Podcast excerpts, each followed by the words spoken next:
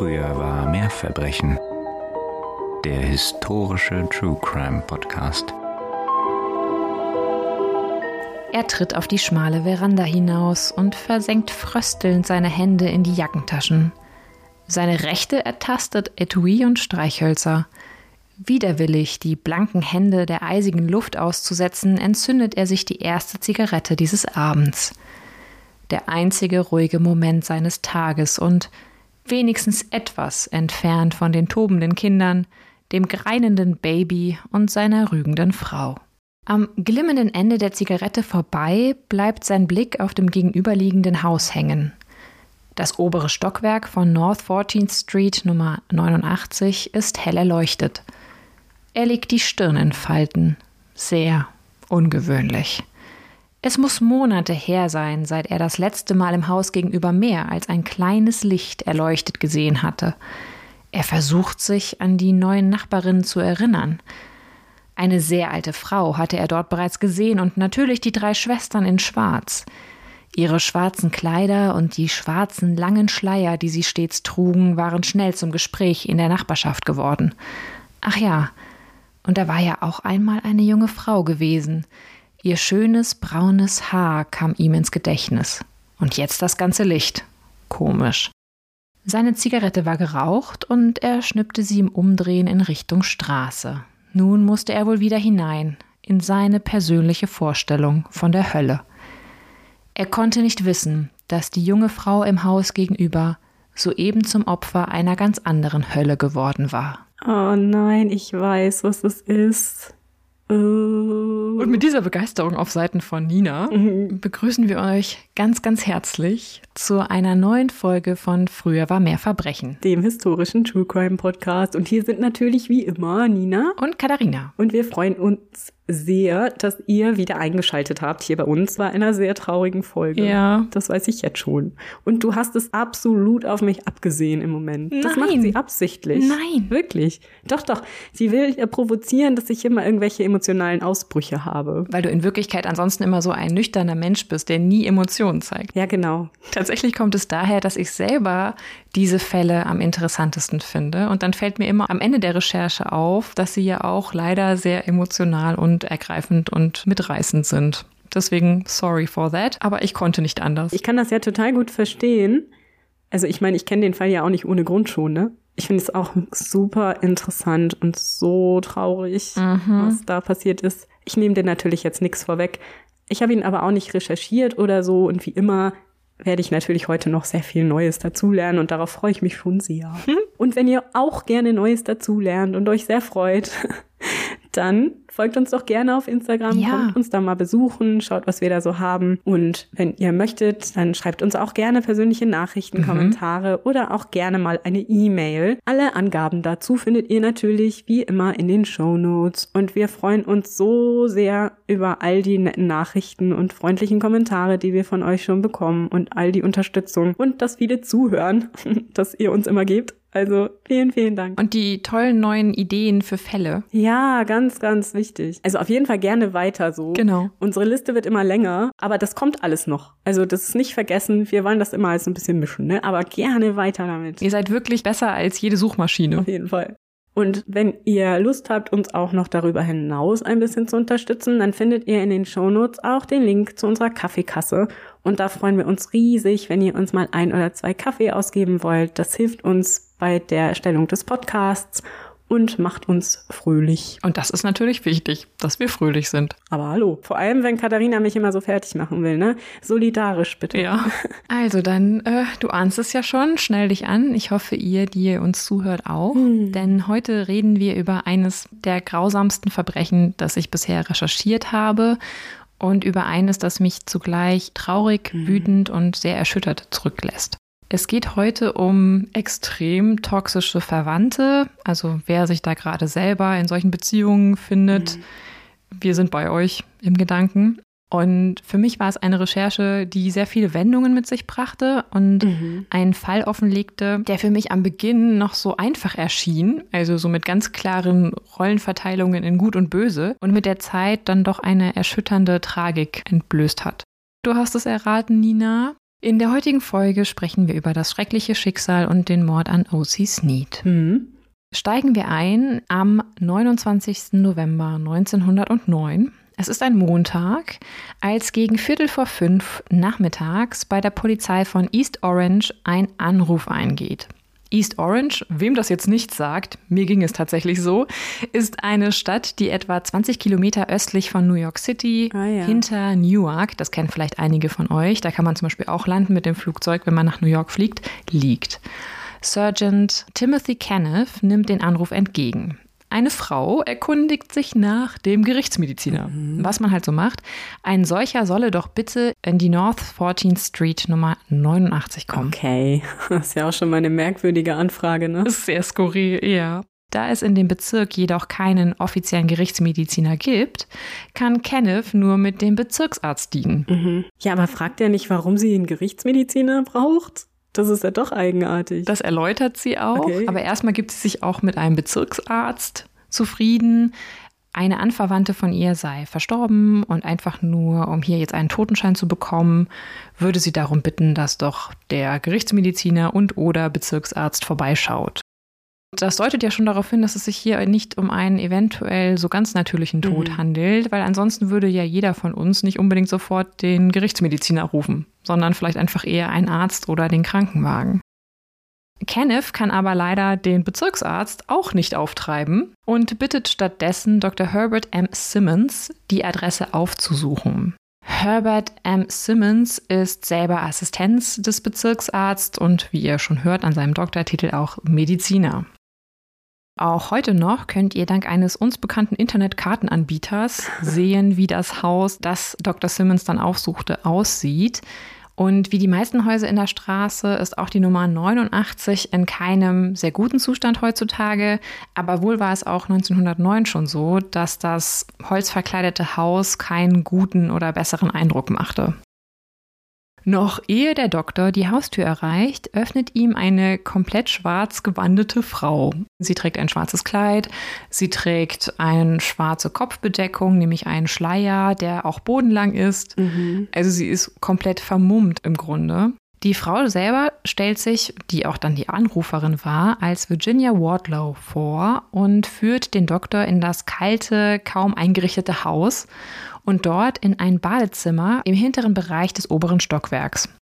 Dort im Badezimmer, im Wasser der nur halb gefüllten Badewanne, liegt die nackte Leiche einer mageren, jungen Frau mit langen, braunen Haaren in Embryonalstellung. In der linken Hand hält sie noch einen Waschlappen. Und nachdem sich Dr. Simmons einen ersten Überblick verschafft hat, angesichts dieser sehr skurrilen Situation, fällt sein Auge auf Kleidung, die auf dem Boden vor der Wanne liegt. Und an einem Kleidungsstück entdeckt er eine mit sicherer Hand geschriebene Notiz, auf dieser steht, ich zitiere, Letztes Jahr starb meine kleine Tochter. Andere enge und geliebte Menschen sind vor ihr gegangen. Ich wurde für eine lange Zeit von Krankheit übermannt. Wenn ihr das hier lest, habe ich Suizid begangen. Trauert nicht um mich. Freut euch lieber mit mir, dass der Tod die Erlösung von meinen Schmerzen und Leiden mit sich bringt, die größer sind, als ich ertragen kann. Unterzeichnet ist die Nachricht mit O.W.M. Sneed. Die verschleierte Frau erzählt nun Dr. Simmons, dass es sich bei der Toten um ihre Nichte handeln würde mit dem Namen Oceana, genannt Ocie, Sneed, mit der sie seit kurzem und nur auch übergangsweise in dem Haus lebe. Alleine, nur sie und ihre Nichte. Damit will sie auch so ein bisschen erklären, dass das Haus nicht in einem so ganz bewohnbaren Zustand ist. Ihr habt schon gehört, es ist sehr kalt, es gibt kaum Möbel. Und seit dem Tod der eigenen Tochter im Jahr zuvor sei die Nichte sehr niedergeschlagen gewesen. Und dann sei vor sieben Monaten noch ihr eigener Ehemann verstorben. Zudem habe sie einen kranken, vier Monate alten Sohn, der sich zurzeit im Krankenhaus befinde. Und als sei das nicht genug, sei sie selber auch sehr krank gewesen. Und das habe sie scheinbar jetzt zum Suizid getrieben. Virginia Wardlow berichtet weiter, dass sie die Leiche ihrer Nichte nur kurz vor ihrem Anruf bei der Polizei gefunden hätte. Und spätestens hier beginnen die Mühlen des Schicksals zu malen und auch die Mühlen im Gehirn von Dr. Simmons. Mhm. Denn er ist sich nun sicher, dass O.C. Sneed bereits seit 24 Stunden tot ist. Mhm, mysteriös. Damit konfrontiert er dann auch Frau Wardlow, die immer noch verschleiert ist. Also sie hat bisher ihr Gesicht nicht entblößt dem Doktor gegenüber. Und sie weicht erstmal aus und sagt, ja, hm, OC habe sie ja auch gestern schon um Vorbereitung für ein Bad gebeten und danach habe sie aber ihre Nichte alleine im Badezimmer gelassen und sei erst heute wieder dort hineingegangen und sie dann tot entdeckt. Nee, ist klar. Wie war denn das mit den sanitären Anlagen in dem Haus? Naja, nicht so umfassend. Du musstest natürlich wie damals auch noch größtenteils üblich, so eine Badewanne einlassen mit Wasser, das du vorher am Kessel in der Küche erhitzt hast. Mhm. Und das Wasser ist halt offensichtlich kalt. Und wie man später auch herausfindet, ohne dass ich jetzt vorweggreifen möchte, ist der Ofen seit Wochen nicht benutzt worden. Also da ist weder Wasser erhitzt worden noch sonst etwas. Ja, ich meinte jetzt vor allem auch, hat die Dame nicht mal das Bad selber aufgesucht, also sich gewaschen oder ich weiß nicht, war die Toilette im Haus oder im Hof? Nein, dafür gibt es später auch eine Erklärung, die möchte ich euch aber jetzt noch nicht vorwegnehmen. Ah, okay. Der Arzt will, er ist nun scheinbar ziemlich clever, nicht glauben, dass Virginia Wardlow nicht einmal in 24 Stunden nach ihrer Nichte einmal geschaut habe, und kauft der Frau auch nicht die Ausrede ab, dass Osi ja nicht habe gestört werden mhm. wollen, weil das ist nämlich ihre Erklärung dafür, warum sie zwischenzeitlich nicht nach ihrer Nichte geguckt hat. Ja, genau. Nee, Schätzelein ist okay, bleib ruhig 24 Stunden in der Badewanne mhm. liegen. Vor allen Dingen, wenn meine Anverwandte krank ist und ich weiß, ihr geht's nicht gut und sie möchte dann dennoch ein Bad nehmen, Aha. ja, dann gucke ich doch regelmäßig mal danach. Aber gut. Ja, aber auch generell, also stell dir mal vor, deine Mitbewohnerin, Anverwandte, mhm. wie auch immer, ist seit einem Tag im mhm. Bad. Mm, ja, also das ist schon mal ein bisschen verdächtig, ja. ne? Irgendwann hat Virginia Wardlow dann von den ganzen Fragen aber ziemlich genug und die Schnauze voll und bittet den Arzt doch einfach seine Arbeit nun zu erledigen. Ihr geht es nämlich darum, mhm. dass er ihr halt den Totenschein bzw. die Sterbeurkunde ausstellt. Dr. Simmons kommt das aber alles, wie es uns ja auch vorkommt, nämlich ziemlich verdächtig vor und wir können froh sein, dass er seine Aufgabe sehr ernst nimmt Schließlich hätte alles mit einem anderen an seiner Stelle vielleicht auch anders ausgehen können. Ja, allerdings. Ich habe mir gedacht bei der Recherche, dass es ja auch sein kann, dass Virginia Wardlow gegebenenfalls wusste, dass es in dem Bezirk keinen richtigen Gerichtsmediziner gab, aber dass man nur so am Rande. Unser engagierter Arzt jedenfalls meldet seine Erlebnisse und Ergebnisse der Polizei und empfiehlt eine polizeiliche Untersuchung. Mhm. Genau richtig. Und das führt dazu, dass gegen 18 Uhr an dem gleichen Abend Sergeant William H. O'Neill vor der Tür zu Haus Nummer 39 steht. Als er dann Virginia Wardlow erklärt, dass er nun den Auftrag habe, das Gebäude mal zu untersuchen und vielleicht mal dem Ganzen so ein bisschen auf den Zahn zu fühlen, lässt sie ihn nur widerwillig rein. Immer noch ist sie komplett schwarz gekleidet, immer noch ist sie komplett schwarz verschleiert. Die meisten Räume des Hauses findet Sergeant O'Neill vollkommen leer vor.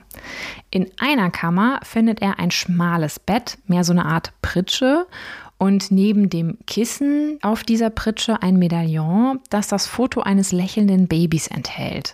Daneben ein kleiner Zettel, auf dem steht Locke von David Sneeds erstem Haar, 18. Mhm. August 1909 also nur wenige Monate zuvor. Mhm. Auf dem Boden neben dem Bett liegen ein paar zierliche Schuhe, ein schwarzes Seidengewand und ein breitkrempiger Mantel mit silbernem Futter, was nicht zu dem ärmlichen Umfeld so richtig zu passen scheint, in dem er sich hier befindet. Mhm. Ein Fass war scheinbar als Frisierkommode umfunktioniert worden und in einer Ecke befinden sich Reste von Getreide, leere Milchkannen und Orangenschalen. Im Erdgeschoss sieht es auch nicht wirklich wohnlicher aus. Und man fragt sich vielleicht jetzt hier an dieser Stelle, wo hat denn dann vielleicht die Tante genächtigt und gelebt? Die Küche ist ziemlich dreckig und in einem Schrank befinden sich einfache Musselintücher, die wohl dafür benutzt wurden, die Fenster abzuhängen. So sagt es mhm. zumindest Frau Wardlow. Der Ofen zeigt keine Spuren einer kürzlichen Nutzung. Das heißt, wir haben hier schon Ende November. Das Ganze ist also eine ziemlich klamme Angelegenheit. Und wenn du krank da niederliegst, vielleicht auch nicht gerade förderlich für deine Gesundheit. Nee. Oh Gott. Virginia Wardlow erzählt Sergeant O'Neill dieselbe Geschichte, die sie auch schon Dr. Simmons erzählt hat. Die beiden Frauen seien erst vor zehn Tagen nach East Orange gekommen, hätten das Haus bezogen. wegen Ossies Gesundheit. Ja, ist ja auch besonders gut, dann in so einem klammen, ungeheizten Genau. Haus zu liegen. Mhm. Sergeant O'Neill hat die gleichen Fragen, die wir haben, nämlich, wo hat denn da Virginia Wardlow selbst geschlafen? Schließlich habe es nur ein kleines Bett gegeben, das wahrscheinlich für die Nichte vorgesehen war. Und Virginia behauptet ganz dreist, sie habe ja auf dem Boden geschlafen. Nee, ist klar. Ähm, die Frau ist definitiv über 60, so viel kann der Surgeon schon erkennen und kann sich das irgendwie nicht so richtig vorstellen. Fragen nach O.C. Sneeds Mädchennamen und dem Namen ihres verstorbenen Mannes oder der Herkunft von ihr will Virginia Wardlow partout nicht beantworten und besteht darauf, das im Zweifelsfall erst zu tun, sobald sie die anderen Verwandten der jungen Frau informiert hat. Sie ist mittlerweile ziemlich unwirsch, wird auch ziemlich patzig und hat generell so eine ziemlich arrogante Art an sich. Das kann man schon zusammenfassen.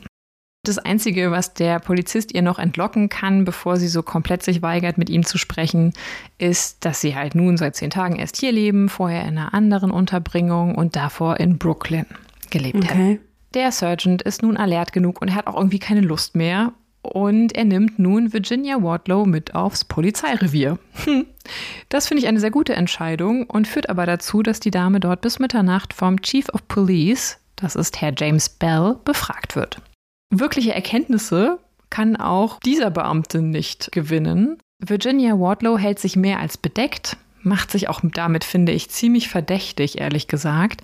Und die Polizisten glauben nicht, dass ihre Geschichte stimmt und vermuten, dass O.C. Sneed, wenn ihr Name so stimmt, ertränkt wurde. Daher muss Virginia Wardlow die Nacht im Essex County Gefängnis verbringen. Und ihr werdet am Ende dieser Folge wissen, dass das wahrscheinlich für diese Frau die eine Sache war, mit der sie nicht gerechnet hat, dass sie diese Nacht im Gefängnis verbringen muss. Ja, die Arme. Ossies Leiche wird dann am nächsten Tag von dem Bezirksarzt, der mittlerweile aufzufinden ist, wieder, William H. Mackenzie obduziert, also dem Kollegen von Dr. Simmons, und als Todesursache wird Ertrinken festgestellt. Die junge Frau muss längere Zeit Hunger gelitten haben und wiegt zum Zeitpunkt ihres Todes nur noch knapp über 40 Kilogramm. Oh. Nachbarn erzählen den Polizisten auch, dass am Abend des 28. Novembers, an dem Sonntag also zuvor, ungewöhnlicherweise der zweite Stock des Hauses, in dem Ocy's Leiche gefunden wurde, für mehrere Stunden hell erleuchtet gewesen war. Sonst habe das Haus eigentlich immer im Dunkeln gelegen. Wir hatten ja schon gehört in der Eingangssequenz, in meinem szenischen Einstieg, das ist so ein bisschen die Irritation der Nachbarn, die ich geschildert habe. Und wir haben auch schon von diesen Musselintüchern gehört, die scheinbar immer zum Verdunkeln des Hauses benutzt wurden. Nach Aussage eines örtlichen Fuhrunternehmers seien O.C. und ihre Tante am 14. November nur mit Handtaschen ausgestattet in East Orange angekommen und hätten sich dann zu dem Haus transportieren lassen und es damit bezogen. Die Ermittler stoßen schnell auch auf ungewöhnliche Geschehnisse in den letzten Wochen vor Okay. O.C. Sneeds Tod, sofern ihnen nicht die bisherigen ungewöhnlichen Geschehnisse schon ausreichten. So habe Virginia Wardlow sich recht bald nach der Ankunft in East Orange auch auf die Suche nach Ärzten gemacht. Der Grund sei hier immer gewesen, dass sie eine Bestätigung von O.C. Sneeds Gesundheitszustand habe erhalten wollen. Ein Arzt stellte beispielsweise dabei fest, dass O.C. Sneed zwar zu einer Bronchitis neigen würde und sehr schwach sei, aber ansonsten im Grunde kerngesund. Was hatte sie denn gesagt, was die hat? Du wirst nachher verstehen, warum das für sie wichtig war, bestätigt zu bekommen, dass die Frau kerngesund ist. Ach so, sie wollte. Ah, okay. Mhm. Eine Frau, auf die Virginia Wardlows Beschreibung in der auffälligen schwarzen Kleidung, das ist nun mal halt nicht sehr dezent, passt, wird regelmäßig auch als Gast in einem nahen Restaurant gesehen. Sie soll dort gerne auch gut zu Mittag und Abend gegessen haben. Das erklärt vielleicht ein bisschen, warum es in dem Haus selber nicht so wirklich war und es auch nicht so viel lecker Essen gab, weil die Dame sich selber außerhäusig hat bespeisen lassen. Ja, nett. Und sie hat wohl auch außerhäusig übernachtet. Sie hat wohl gar nicht in dem Haus genächtigt. So viel kann ich euch schon mal sagen. Was vielleicht erklärt, warum sie selber das Badezimmer auch nie benutzen musste. ja. Die Spuren von Virginia führen die Polizei, die mittlerweile eine kleine Schar Reporter im Schlepptau hatte, Natürlich. weil das sprach sich irgendwie schnell rum mit der schwarz gekleideten Frau, der Leiche der jungen Frau in der Badewanne. Das Ganze wird zu dem sogenannten Bathtub Mystery. Diese Spuren führen die Polizei zu dem Haus in Brooklyn, in dem die beiden Frauen zuvor gelebt haben wollen. Und tatsächlich können sich die Nachbarn dort an O.C. Sneed erinnern. Aber insgesamt sagen sie, habe nicht eine schwarz gekleidete Frau die junge Frau begleitet, sondern drei oh. schwarz verschleierte Frauen haben mit der jungen Frau zusammengelebt, beziehungsweise zeitweise. Ah, okay, und dann haben sie sich vielleicht verschleiert, damit nicht auffällt, dass es andere sind, oder? Ich kann so viel schon mal sagen. Diese drei Frauen werden niemals sagen, warum sie sich verschleiern. Mhm. Wir werden es also so richtig nie erfahren. Es gibt ein paar Theorien, aber dazu gleich mehr. Wir sollten uns vielleicht jetzt mal kurz das Leben von unserer Toten, nämlich O.C. Sneed, genauer angucken. Mhm. Wer war denn diese O.C. Sneed und was hat es vielleicht mit diesen drei Frauen mhm. in Schwarz auf sich? Um das zu ergründen, müssen wir einige Jahre zurückgehen. Die folgenden Informationen werden peu à peu von der Polizei zusammengetragen. Ich habe sie euch jetzt mal chronologisch aufsortiert. Zum Zeitpunkt ihres Todes ist O.C. Sneed, also geboren Oceana, 24 Jahre alt, hat strahlend braune Augen und rötlich-braune, sehr, sehr lange Haare. Auf unserem Instagram-Account seht ihr ein Foto von ihr in den glücklicheren Zeiten ihres Lebens. Mhm. Oceana, also Osi als Spitzname Wardlow Martin, wird als eine Wardlow in eine der großen und bekannten Südstaatenfamilien geboren, deren Ursprung in Schottland tatsächlich liegt. Unter ah, ja. anderem der Gründer der St. Andrews University stammt aus der Familie. Mhm. OCs Großeltern haben insgesamt sechs Kinder, vier Mädchen und zwei Jungen. Und wir werden uns hauptsächlich mit den drei Ältesten nämlich den Schwestern Caroline, Mary und Virginia beschäftigen. Mhm, drei Schwestern, drei Frauen in Schwarz. Mhm.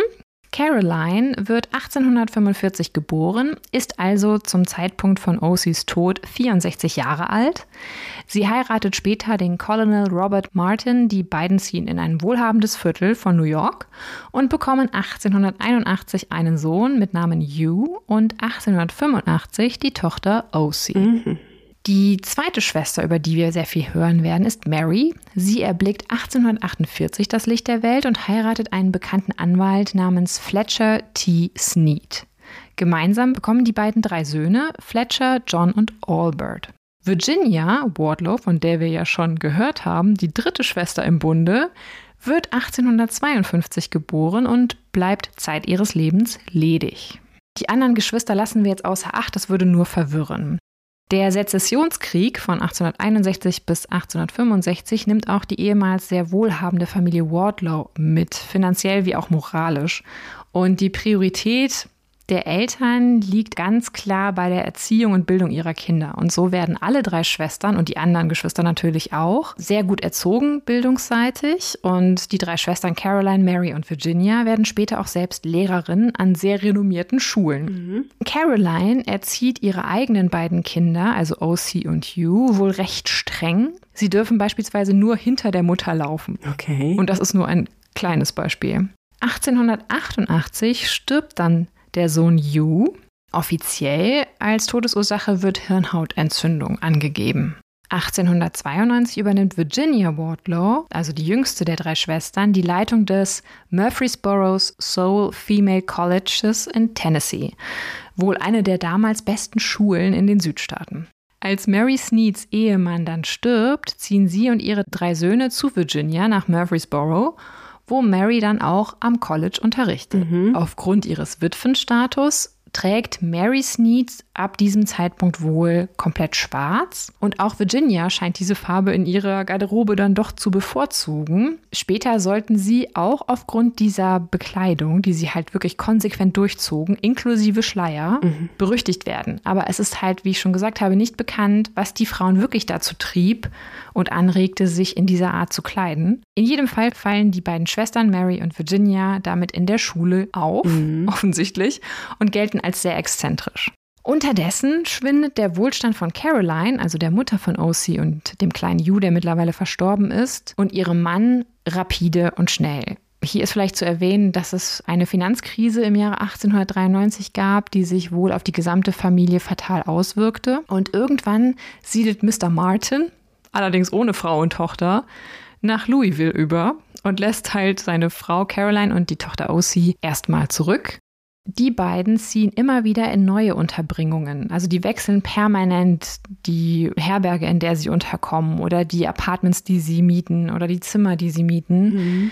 Oft tatsächlich, weil sie die Miete schuldig bleiben. 1900 kehrt dann Mr. Martin, warum wissen wir nicht, nach New York zu Frau und Tochter zurück Er leidet aber am 9. Januar 1901 einen Schlaganfall. Mhm. Und dieser Bericht, der wird dir bestimmt geläufig sein, weil der oft dann zitiert wird, wenn es sich zum Beispiel andere Podcasts mit dem Thema beschäftigen. Nämlich ein Nachbar bekommt mit, dass es ein lautes Krachen gibt aus dem Nachbarzimmer und danach ein großes oder lautes Stöhnen. Der Nachbar bricht dann besorgt und weil ihm auch niemand auf sein Klopfen öffnet, die Tür auf zum Zimmer der Nachbarn und erblickt, wie Colonel Martin stöhnend auf dem Boden liegt. Mhm. Während seine Frau vollkommen unbeteiligt im Bett drapiert ist, also liegt, Hä? und in einer Ecke die schluchzende Ossie steht. Oh, Dann soll die Mutter zu dem Kind gesagt haben, Ossie, remember. Ah ja.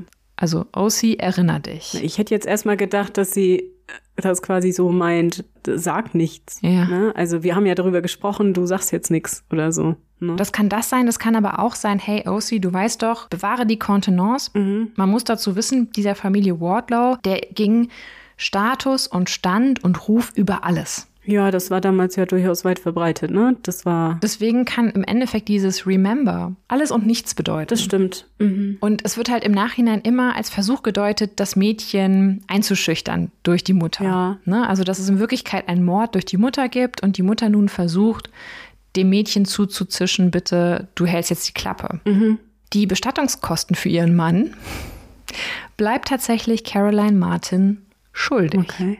1901 stößt sie damit nun auch verwitwet zu ihren Schwestern nach Murfreesboro und nun trägt auch sie komplett schwarz. Mhm, total eigenartig. Das heißt, wir haben jetzt plötzlich an diesem College drei komplett schwarz gekleidete Frauen und ihr müsst wissen, die ja. heben niemals diesen Schleier. Im Zweifelsfall weiß keiner, welche welche ist. Ja, genau, das denke ich hat schon einen Hintergrund darin, ne? Ja. dass man das so ein bisschen, vielleicht auch, dass es wirklich so eine bisschen Vermischung der eigenen Personen mit denen der Schwestern gab. Sie waren ja sehr eng wohl, ne? Das ist dann so, genau. dass man austauschbar war quasi. Also auch füreinander ganz abgefahren. Ich verstehe grundsätzlich, dass man gerne schwarz trägt. Ich bin auch nicht ganz frei davon. Aber ja, das ist natürlich schon extrem. Und vor allem, wenn man dann als drei Schwestern alle gleichzeitig dieses doch sehr merkwürdige Verhalten an den Tag legt. Ne? Da muss es ja schon irgendeinen Hintergrund geben. Und wenn es ein Problem mit dem Umgang mit der Trauer ist oder so, ne? man will ihnen ja auch nichts unterstellen. Vielleicht hat es ja auch tatsächlich was damit zu tun. Ja.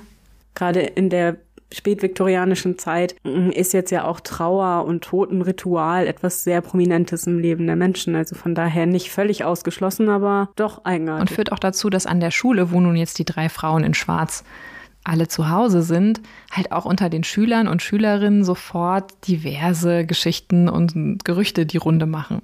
Caroline Martin hat natürlich auch ihre Tochter dabei. Osi ist mittlerweile 16 Jahre. Mhm. Und die geht nun in Murfreesboro auch zur Schule. Und zuvor war Caroline selber Direktorin einer Schule in Manhattan gewesen und wurde dort wegen mentaler Unfähigkeit und Inkompetenz in den ah, ja. Ruhestand geschickt.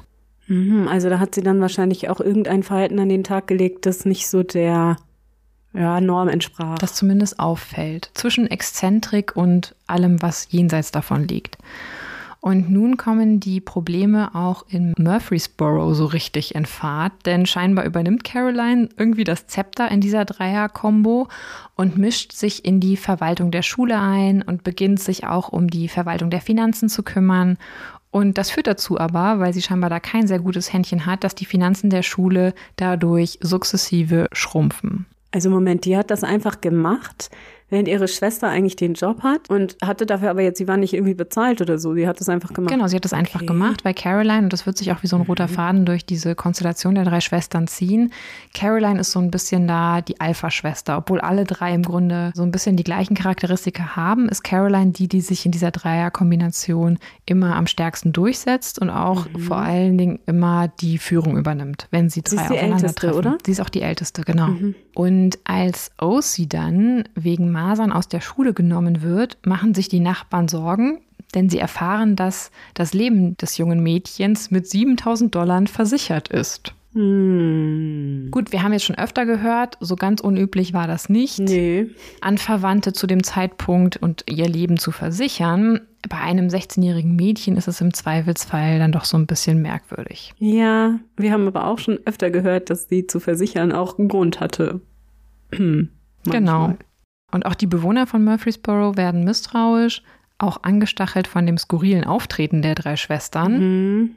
Schnell gibt es daher Gerüchte über obskure Rituale, die Ah, die drei Frauen auf dem okay. örtlichen Friedhof abhalten sollen. Ja gut, das geht jetzt schon wieder zu weit in die andere Richtung, ne? Das, Oh, genau. Ja. Und das ist halt das tatsächlich, was oft dann, wenn über den Fall geredet wird, so der Hauptfokus ist. Und das finde ich Ja. halt wirklich fragwürdig. Dafür haben wir Ja. keine Anhaltspunkte. Die sind exzentrisch offensichtlich, die haben ein Faible für Schwarz und die können nicht mit Geld umgehen. Das können wir in jedem Fall konstatieren.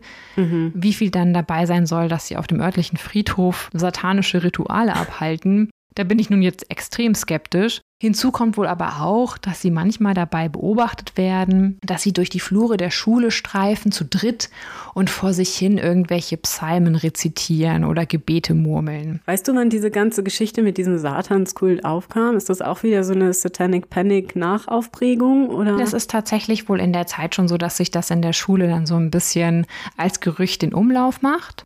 Aha. Wir sind hier an der Schule, das sind junge Kinder und Jugendliche und dass man dann halt dann so darüber redet, das finde ich jetzt nicht so abwegig, das kann schon mal passieren. Nee. Und jeder weiß ja, ne, so ein Gerücht kann schnell auch mal komplett über die Stränge schlagen. Ne? Unbedingt, ja.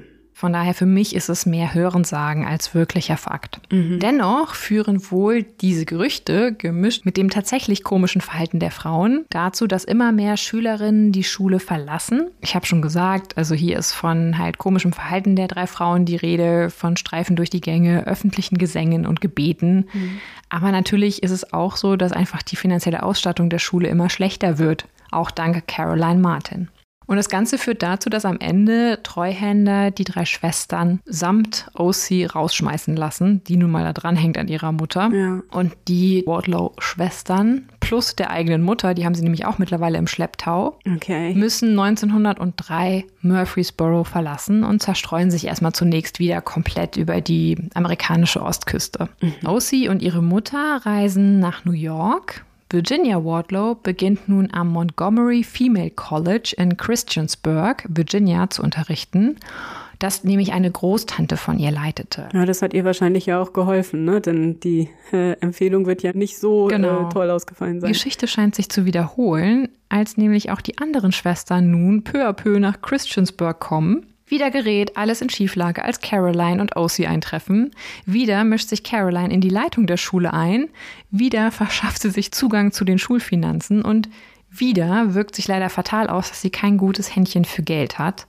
Und wieder beginnen die drei Schwestern ihr skurriles Gehabe, beziehungsweise es wird so erzählt, sie streifen zusammen zu dritt durch die Gänge, lassen wohl auch manche Türen versperrt, manche Zimmer werden verdunkelt und die Frauen versuchen wohl teils mehr, teils weniger charmant, immer wieder an Geldgeber zu kommen und über die Geld zu akquirieren. Und Caroline Martin scheint hier eine der treibenden Kräfte zu sein, obwohl ich sagen muss, dass auch die beiden anderen Schwestern, glaube ich, für sich genommen nicht ohne weiteres sind. Nee, klar. Nun kommt es dazu, dass Fletcher Sneed, der eine Sohn von Mary Sneed und sein Bruder, aus dieser Situation, dieser komischen, toxischen Familiensituation ausbrechen und in Tennessee zwei Schwestern heiraten. Doch bald mischt sich Caroline wieder mal ein und taucht bei John in Tennessee auf und zwingt diesen zurück nach Virginia zu kommen mit ihr und Lehrer am College zu werden. Was hatte sie denn für eine Grundlage, ihn zu zwingen? Weiß man das? Also hat sie ihn erpresst? Oder? Nein, es ist einfach, ich glaube, es ist einfach Caroline. Das Okay. war so ihre Art. So von wegen, hey, du musst helfen, du musst quasi in der Familie bleiben, du hast dich hier nach Tennessee aus dem Staub gemacht. Wir können dich aber dort gebrauchen, komm doch bitte wieder zurück. John weigert sich aber und lässt seine Tante sogar von der Polizei aus seinem Haus schmeißen. Das fand ich einen ziemlich coolen Move. Ah, sehr gut. Aber als sie wenige Wochen später wieder auf der Matte steht, die scheint ziemlich penetrant zu sein, die Caroline, gibt John nach und verlässt tatsächlich seine Frau und geht mit seiner Tante nach Christiansburg. Ah, ich finde das ganz komisch. Das, das finde ich, ja, das ist schon wieder beklemmend, ne? Diese Vorstellung, dass jemand so viel Einfluss hat über dein Leben und sich so viel rausnimmt. Also auch gerade, dass er da seine Frau verlassen soll und so. Er hatte ja sein Leben da aufgebaut. Ja, stell dir mal vor, bei dir klingelt eine Tante von deinem Partner Ja. und die quatscht mit dem und schafft es, dass er dich verlässt. Das führt tatsächlich auch dazu, dass Johns Frau, die ziemlich verzweifelt wohl war, wenig später in ein Sanatorium eingewiesen werden muss. Das ist aber auch so ein typischer Grund, ne? So typisch frühes 20. Jahrhundert, ne? Was ist ein Grund dafür? Ja, dann wurdest von deinem Mann verlassen, dann musst du wohl verrückt sein. Lassen wir das mal so dahingestellt. Aber ja, die Ja. Arme. mehrere Zwischenfälle danach wurden später so gedeutet, dass John nun eine gewisse Lebensmüdigkeit entwickelt und seinem Leben ein Ende setzen will. Wenn man so gar nicht mehr das Gefühl hat, Einfluss auf sein eigenes Leben nehmen zu können und dann deine Frau, die du ja wahrscheinlich magst, zumindest dann auch noch irgendwie in so ein Sanatorium kommt und alles deinetwegen, also schrecklich. Ich verstehe auch, also was, was hat die denn bloß gehabt? Dass man das gemacht hat. Ja, das wissen wir nicht. Gerade Caroline wird auch immer so beschrieben als die mit der immensen Ausstrahlung. Aber trotzdem, also ich finde, das ist noch sehr krass ja. hier, diese Geschichte. Es passiert tatsächlich, dass kurze Zeit später John in Flammen steht. Oh Gott. Und Jetzt wirklich? dann wohl auch stirbt, ja. Ah.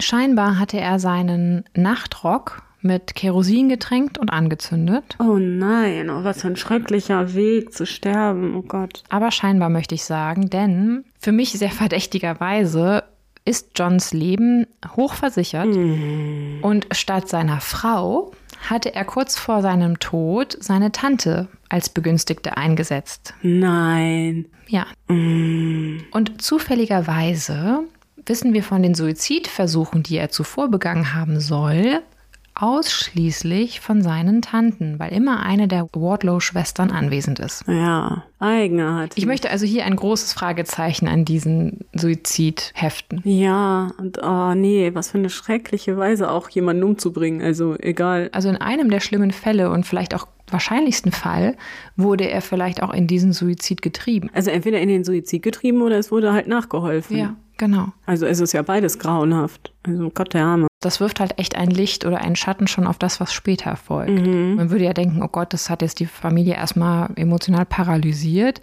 Nein, der Kelch geht über an Fletcher Sneed. Mhm. Auch er erhält nun Besuch von seiner Tante Caroline. Boah, der wird sich ja gefreut haben. Auch er wird gebeten, sein Zuhause zu verlassen Nee. und in Louisville doch mal bitte für die Familie nach irgendeinem Besitztum, was sie dort hatten, zu sehen. Mhm. Er wird dann offiziell so krank auf dieser Reise nach Louisville, dass er nicht zurückkehren kann zu seiner Frau. Und als seine Frau ihm nachreist, kann er sie irgendwie auch nicht empfangen in dem Boah. Hotel, in dem er nächtigt. Zumindest sorgt seine Tante dafür, Mann. Caroline. Oh.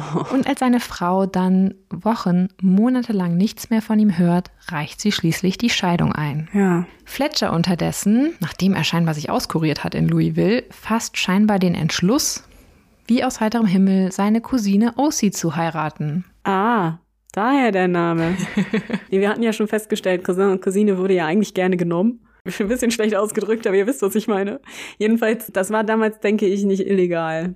Also bin ich mir sehr sicher, dass es nicht illegal war. Ob man dazu im Zweifelsfall trotzdem Lust hatte, ist was anderes. Naja. Was aber wohl für viele Nachbarn und Freunde oder entfernte Bekannte überraschend ist, ist, dass tatsächlich die beiden sich eigentlich zuvor nie als romantisch verbunden gezeigt hätten. Nee, das war bestimmt wieder die Idee von Tante Caroline. Ne? Das können wir leider nicht mehr so ganz nachvollziehen. Ich gehe davon aus, dass tatsächlich später OC zumindest Fletcher emotional sehr zugetan war. Mhm. Aber ich sehe es wie du. Ich glaube, auch hier war vor allem der Wille der Schwestern am Werk. Ja, und wenn man das Mädchen OC, also die war ja die ganze Zeit mit den Schwestern zusammen, wenn man die nur ordentlich genug Gehirn wäscht, in Anführungsstrichen, also die beeinflusst, dann kann man das ja auch, also sie muss das ja nicht negativ empfunden haben. Ja.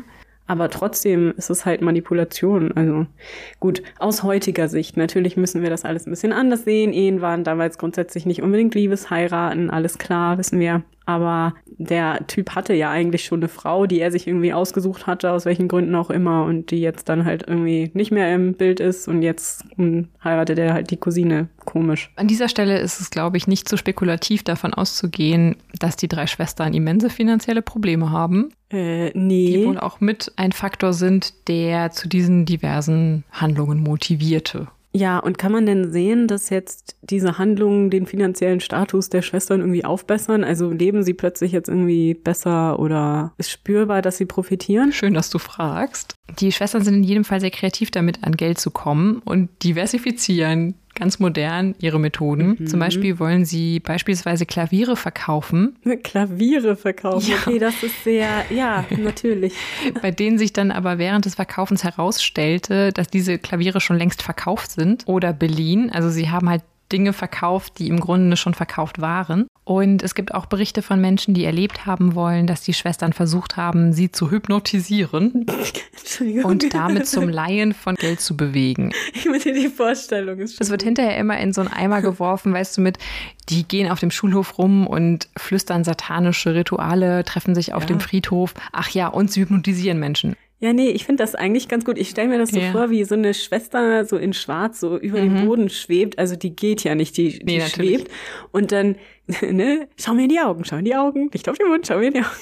Und dann so, ja, und jetzt überschreibst du mir dein ganzes Geld. Ich weiß am Ende nicht, wie wirklich diese Hypnotisierungsversuche waren. Ja, ich halte das für ein Gerücht, dass das funktioniert hat, aber ich kann mir vorstellen, dass die Leute das so empfunden haben ja. könnten, dadurch, ja, wie die Damen wirkten auch. und wie ungewöhnlich sie sich verhielten, ja. Auch die Zustände an dieser Schule laufen immer mehr aus dem Ruder. Hm. Immer mehr Schüler begehren auf. Zudem gibt es immer weniger Geld in und für diese Schule. Mhm. Und das Gebäude verfällt stetig, wird überhaupt nicht mehr richtig gut in Schuss gehalten. Und auch immer mehr Eltern fangen nun an, ihre Kinder von der Schule zu nehmen. Ja klar, also ich meine, wenn ich hören würde, dass mein Kind von drei so schwebenden Schwestern erzogen wird, würde ich es auch komisch finden. Und dann kommt tatsächlich noch die Finanzkrise von 1907 und setzt der Familie und den Schwestern und ihren Finanzproblemen zusätzlich nochmal zu. Übrigens, im Laufe unseres Podcasts haben wir schon so einige Finanzkrisen erwähnt. Ne? Es ja. gibt ganz schön viele davon oder gar. Und 1908 verlassen die Schwestern dann Christiansburg auf Anregung aus der Bevölkerung und der Schulverwaltung. Und was ist mit O.C. und Fletcher? 1906 und oder 1908 heiraten dann O.C. und ihr Cousin Fletcher. Das muss ich dazu sagen, weil später behaupten die Schwestern, dass O.C. und Fletcher seien so heavily in love gewesen, dass sie schon heimlich 1906 mhm. geheiratet hätten und erst 1908 dann offiziell. Was davon jetzt stimmt, kann hinterher nicht mehr nachgeprüft werden. Offiziell tatsächlich ist bekannt, dass sie 1908 geheiratet haben. Später berichten Nachbarn, aber das kann auch unter dem Eindruck der späteren Geschehnisse gewesen sein, dass Ossie eher wie eine Gefangene gewirkt habe ja. und auch eher gezwungen worden sei, ihren Cousin zu heiraten. Ob das stimmt, können wir halt natürlich nicht mehr sagen. Nee, es wird auch schwierig gewesen sein, das zu beurteilen, auch für die Nachbarn, ja. ne? Aber es kann ja durchaus sein, dass die so ein bisschen naja, so unterwürfig wirkte vielleicht oder so. Das kann ja aber auch wieder mit der Erziehung zu tun haben. Also wenn es so war, das ist jetzt natürlich reine Spekulation. Ja. Und Briefe, die wohl wahrscheinlich sicher von Ossi stammen, die man jetzt kennt heutzutage, deuten darauf hin, dass es wirklich eine echte Zuneigung, zumindest von ihrer Seite, ausgegeben hat. Mhm, die beiden schön. lassen sich als frisch verheiratetes Paar etwa ein Jahr nach der Hochzeit, also nach der offiziellen Hochzeit 1908 in New York nieder und am Anfang erstmal auch unter anderem in guten Hotels und in guten Nachbarschaften, dort in Wohnungen, die sie mieten. Ossie bringt dann ihr erstes gemeinsames Kind, die Tochter Mary Alberta, zur Welt, mhm. die aber leider zwei Tage nach der Geburt stirbt. Mhm. Ja. Ich habe auch schon in einigen Quellen gehört und gelesen, dass das in Frage gestellt wird, ob dieses Kind wirklich gestorben ist. Soweit ich weiß, ist es aber nicht versichert, von daher lebensversichert.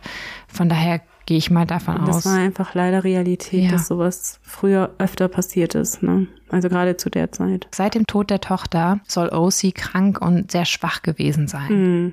Ich habe schon überlegt, ob sie vielleicht unter einer Form uns als postpartaler Depression bekannten psychischen Erkrankung gelitten hat. Genau oder auch die Tanten das hinterher nur behauptet haben und sie in Wirklichkeit schon ab diesem Zeitpunkt Hunger leiden musste, also wir wissen nicht, was genau in ihr vorging und wie es ihr genau ging. Aber es ist zumindest möglich, dass sie im Grunde mhm. in einer depressiven Phase war in ihrem Leben. Verständlicherweise nach dem, vor allem nach dem Tod des Kindes zusätzlich. Ja, richtig. Und zur damaligen Zeit hat sie ja auch keinerlei Hilfe damit genau. bekommen.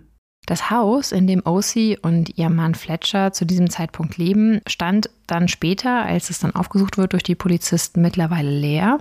Es war wohl aber einst wirklich mit Freude erfüllt gewesen. Hm. Schön. Ossi und ihr Ehemann hatten am Anfang wirklich wie ein typisches, verliebtes, glückliches Pärchen gewirkt. Hm. Doch einige Monate später ziehen drei komplett schwarz gekleidete Frauen bei den beiden ein. Ach nein. Wer das wohl ist.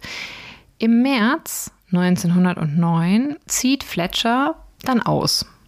Und das ist auch der Punkt, wo die drei Schwestern später behaupten werden, er sei gestorben. Er soll als Zeuge in Wirklichkeit in einem Verfahren gegen seinen ehemaligen Arbeitgeber aussagen. So behauptet er dann selbst später. Er will sich davor aber drücken und behauptet, krank zu sein. Okay. Also ihm ging es wohl darum, dass er diesem ehemaligen Arbeitgeber sehr freundschaftlich verbunden war und er wollte nicht dazu gezwungen werden, gegen diesen auszusagen. Aber da er ja ein moralisch hochvollkommener Südstaatler ist, kann er nicht lügen vor Gericht. Das ist zumindest seine Geschichte. Und deswegen flieht er aus den Vereinigten Staaten. Aber er kann ruhigen Gewissens seine Frau verlassen. Ja. Schön. Die drei Schwestern, ne, also seine Mutter und seine beiden Tanten, behaupten, er sei zu diesem Zeitpunkt dann irgendwie verstorben. Das heißt, die scheinen zu wissen, was er eigentlich vorhat. Das perfide an der ganzen Sache ist, für seine Frau ist er auch verstorben, weil ihr erzählt wird durch ihre Mutter und deren Schwestern, dass ihr Mann verstorben ist. Das heißt, Osi weiß gar nicht, was ihn wirklich bewogen hat, sie zu verlassen, sondern sie geht davon aus, dass ihr Mann tot ist. Ja, aber kriegt die das nicht mit? Also wie, wie haben die denn erzählt, dass der gestorben sei? Ich bin jetzt verwirrt. Scheinbar nicht. Oh Gott. Wir wissen ja leider nichts mehr von Osi selber aus dieser Nee. Zeit. Wir kennen nur die Aussagen ihrer Mutter und ihrer Tanten. Und die behaupten später, sie hätten Osi dann, die ja selber bettlägerig war, auch aufgrund dieser eventuell postpartalen Depression erzählt, Fletcher sei verstorben. Was sie ihr genau erzählt haben, weiß ich nicht. Aber Osi erfährt nie, dass er eigentlich nur außer Landes fliehen wollte. Zumindest behauptet er das. Ich glaube, tatsächlich steckte was anderes dahinter, um nicht gegen einen ehemaligen Arbeitgeber auszusagen. Okay. Im Frühling des Jahres 1909 spitzt sich die Situation dann bis zu dem Zeitpunkt zu, an dem wir eingestiegen sind. Nämlich die drei Frauen konsultieren einen jungen Arzt, Dr. William R. Pettit, und zwar wegen Osis Gesundheit. Der Arzt attestiert Osi eine Unterernährung und schlechte Pflege und verschreibt ihr ganz klar frische Luft, Nahrung und Medizin. Also bis jetzt könnte das ja tatsächlich noch auf eine depressive Phase oder so vielleicht wirklich hindeuten. Genau. Ne? Doch bei späteren Visiten muss er feststellen, dass nichts davon umgesetzt wurde. Weder bekam sie frische Luft, Sauerstoff, Licht, noch ausreichend zu essen. Und jetzt, am 1. August sind wir mittlerweile, bringt Osi dann einen kleinen Jungen zur Welt namens David Pollock Sneed. Virginia Wardlow bietet Dr. Pettit dann wohl an, ihn über eine Option auf Osis Lebensversicherung und Testament zu bezahlen. Bitte. Ja, Ja, wie man das so macht. seine Finanzierung würde er bekommen in dem Moment, Wow. Wo Osi stirbt, weil sie könne ihn jetzt nun mit einer Option in ihr Testament aufnehmen. Und das kommt niemandem komisch vor. Und zu dem Zeitpunkt kommt das erstmal nur dem Arzt komisch vor. Ja, okay. Der lehnt nicht nur dankend ab, sondern meldet diesen Vorschlag auch und auch Osis Zustand der Polizei. Ja, gut. Und die tatsächlich macht einen Routinebesuch bei Ach. den vier Frauen oder fünf Frauen, wenn man die Großmutter mitzählen möchte, der aber ergebnislos bleibt. Ach, dann waren die vorher schon informiert Ja. und hatten da schon nachgeguckt. Das war ja in einem anderen Bezirk, das war ja in einem anderen Haus, das ist ja nicht das gleiche Haus, in dem sie später starb. Ja, hm, okay, ja. Und damals war die Vernetzung natürlich nicht so gut wie heute. Mhm. Genau.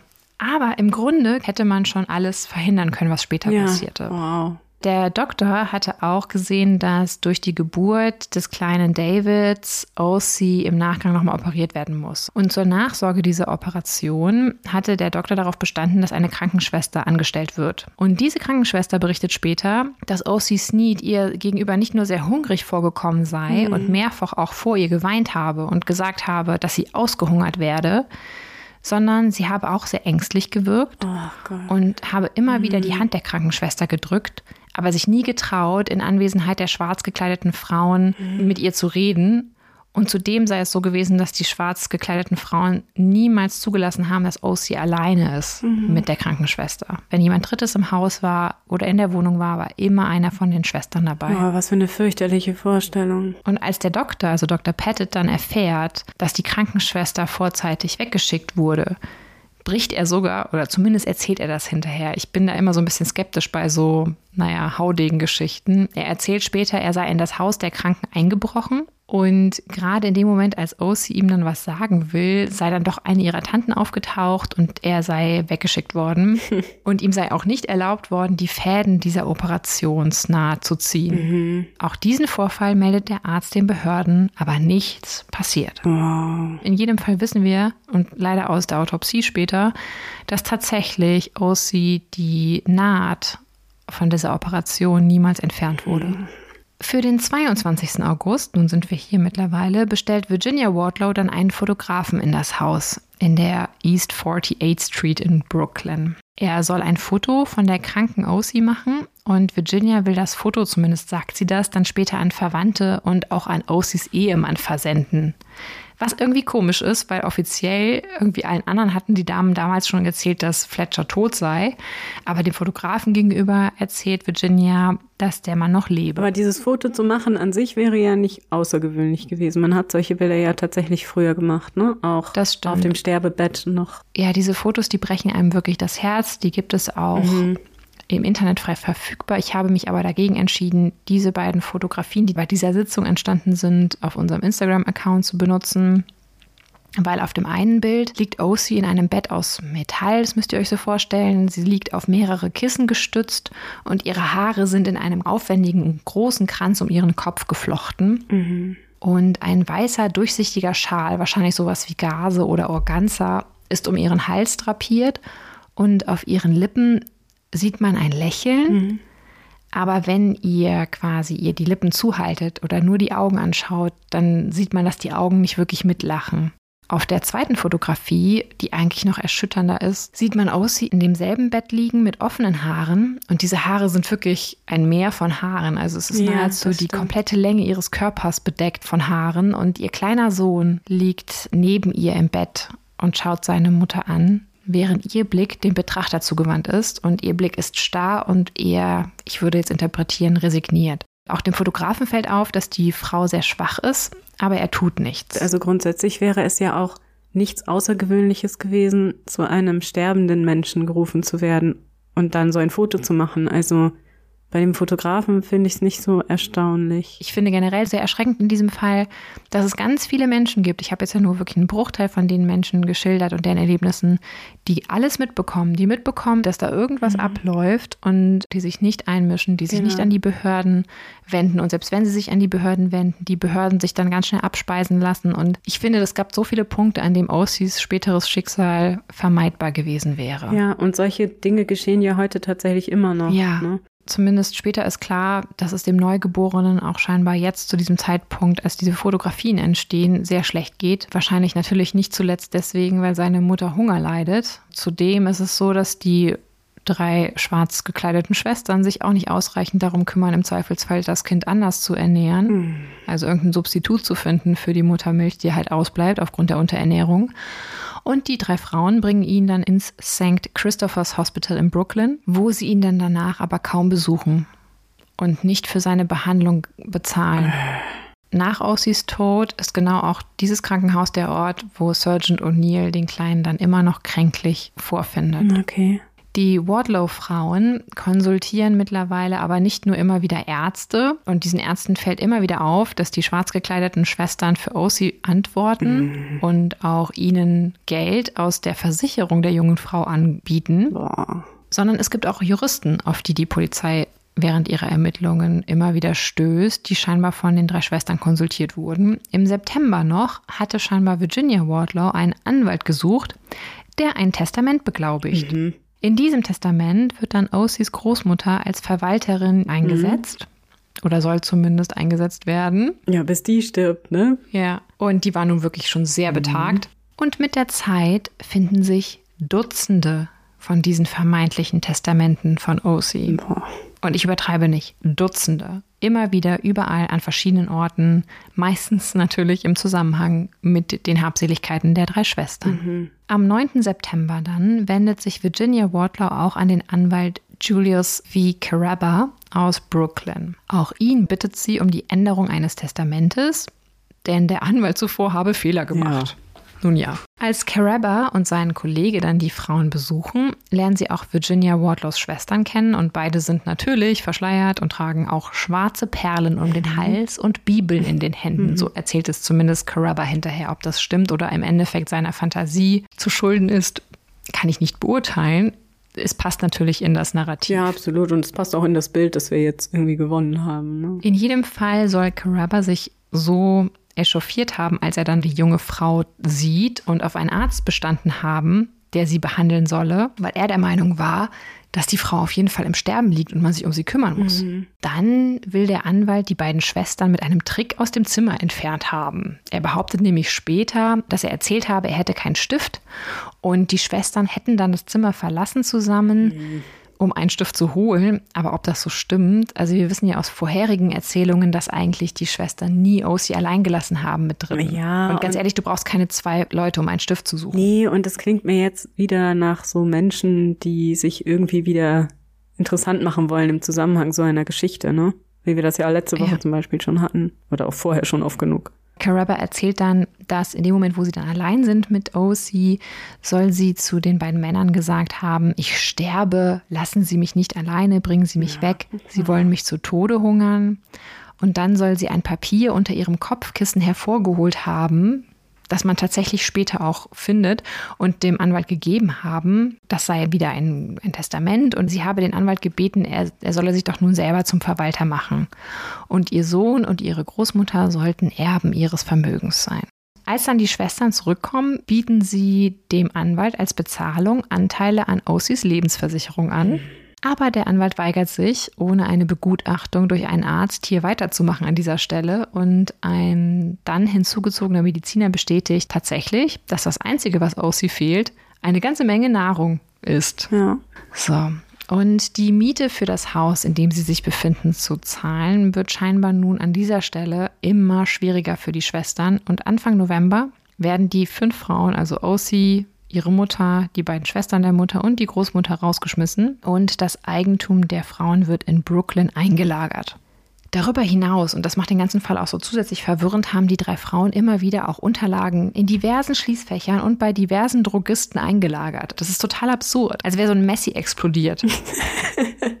und in diesem Zusammenhang werden halt immer wieder neue Versionen von Osis letztem Willen gefunden. Also wirklich Dutzende mhm. sind es am Ende. Weil in jeder dieser kleinen Sammlungen von Unterlagen findet sich irgendeine neue Version von Osis Testament oder eine alte Version oder so der Eindruck verfestigt sich natürlich spätestens jetzt, dass es diesen drei Schwestern irgendwie dann doch ziemlich ums Geld geht oder dass sie zumindest keinerlei Ahnung haben, wie man mit solchen mhm. umgeht.